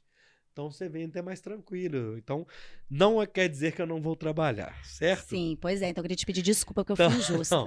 Eu queria é, te agradecer. é, primeiro por você ter aceitado o convite, né? Assim, confiou no nosso trabalho de ter vindo. E eu espero que você saia daqui com uma experiência boa, né? Assim, que você tenha gostado da, da- de ter participado com a gente. É, foi muito legal, assim, da minha parte, da parte dos meninos aqui, de ter ouvido sua, suas histórias. Você é uma pessoa muito simpática, inteligente, sabe articular e trouxe coisas curiosas pra gente que a gente não, consegui, não, não conhecia. Então, assim, obrigado. Deus te abençoe. E eu queria que você desse um recado final pra turma que tá assistindo a gente aqui até agora. Inclusive, o Ricardo aqui. Parabéns para as mulheres pelo seu dia, especialmente para essa mulher incrível. Ricardão, tem duas horas e 15 minutos que eu conheço ela. Realmente uma mulher muito incrível. Parabéns para todas as mulheres que acompanhou a gente ou que está assistindo agora, depois de um dia, dez dias, um ano, sei lá, quem vai estar tá assistindo esse vídeo algum dia. Parabéns a todos vocês, parabéns a você, obrigado. Deixa um recado para a turma que está assistindo a gente, obrigado mesmo. Ah, eu que agradeço, Luiz, foi um prazer te conhecer. Acho que a gente já tem aí muita afinidade, né, nesse jeito aí de, é, de conversar, de é. gostar de estar com as pessoas, ouvir as histórias. É. Obrigada aí pra, pela sua equipe, por me receberem com tanto carinho. Nesse dia tão especial, Exato, né, que é, o dia que se comemora o e, Dia da Mulher. E foi natural, né? A gente não foi. combinou. Não. Eu até achei que era, sabe? Assim, na hora que ela me mandou, eu falei, é 8 de março, Dia da Mulher, vai ver que às vezes ela vai ter que passar uma coisa. Não foi natural. É. é, e eu já até tinha, né, quando eu falei do convite do Bora, eu comentei com algumas pessoas, todo mundo falou muito bem, ah, né? As pessoas bom. falaram muito bem. Então, parabéns aí pelo trabalho bom, de vocês, que é 100% orgânico, é, né? E, e... Mas é um conteúdo muito bom. A partir de agora eu vou estar tá seguindo, vou estar tá acompanhando sempre. Importantíssimo. É, e foi um grande prazer estar aqui com vocês. Eu agradeço aí todo mundo que, que assistiu, que acompanhou. É, tá sempre aí, né? São, as pessoas estão sempre torcendo por mim, estão me é. apoiando. É, um grande beijo e. É isso aí, gente. Vamos. Agora, bora que acabou a pandemia. Bora Bora fazer evento, bora é, pro Mineirão. Bora fazer evento. Bora gente. trabalhar. Bora ser feliz. Sábado agora é, já tem Arapuca no Mineirão. Eu te fazer essa pergunta agora. Você tem alguma agenda dessa? Agenda você tem todas, igual você falou. Como é que é o próximo aí desse fim de semana? Arapuca eu vi os meninos do Sapujoy divulgando. Isso. Então, o que, que é Arapuca? Arapuca no sábado. É, a gente tem o Museu do Futebol, uhum. que funciona de quinta a domingo. Né? No domingo tem um jogo, tem um jogo do Cruzeiro, que vai uhum. ser no uhum. Mineirão. É, no sábado a gente tem o Arapuca, que é do Nenete, uhum. com o pessoal da Arapuca. Começa meio-dia, acaba meia-noite, é um evento 100% open bar. Vem Opa, aí Luísa Sonza, Zé é. Felipe. Bem não legal. Não é pra cidade não, meu filho. Não adianta você ficar olhando com essa cara, não. Você é igual eu. Às vezes eu tô na festa, eu tô achando que eu tô na balada Boa do Caio. é, ué. É verdade. Mas pra turma mais novinha aí vai É uma festa universitária, uma festa bem legal. legal. Vocês são nossos convidados, é. viu? Aí, Se quiserem aí, ir. Zé Felipe, você não tem idade pra ouvir Zé Felipe, não, meu ah, filho. No domingo a gente tem o feirão, o jogo, legal, uhum. né? A gente e nesse sábado a gente tem Arapuca, mas agora a programação segue normal. Sigam lá o arroba Mineirão. Isso. Eu coloquei aqui embaixo só o seu. Então, vou, na hora que a gente terminar, a gente vai editar a descrição. Vou colocar o do Mineirão também. E sigam a Priscila também lá, Priscila com dois L's Machado 1. É. Lá no... Porque tinha uma Miss Brasil antes. Tem né? essa Miss Brasil, moço. Atrapalhou, Não, meu no Priscila YouTube Machado. tem ela demais. Claro, a Miss Brasil, né? e tem uma treta dela com não sei quem no YouTube, é, é uma confusão danada. Então, galera, sigam lá a Priscila, sigam o Mineirão.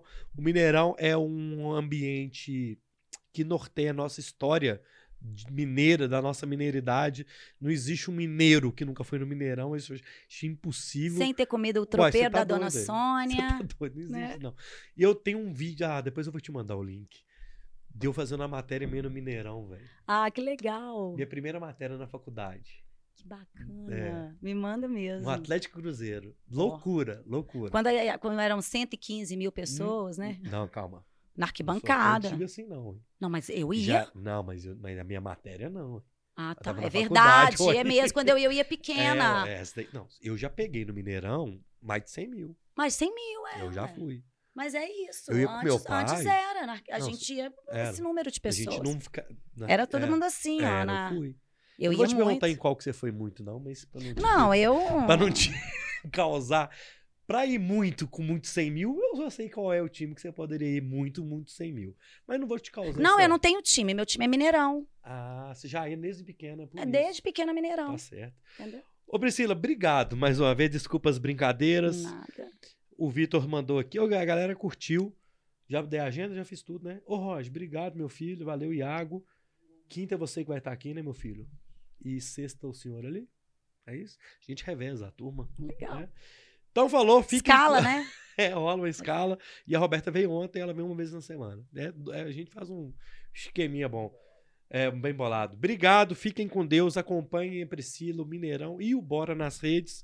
Fiquem com Deus, obrigado. Esse foi o Bora número 79. Valeu, Roger.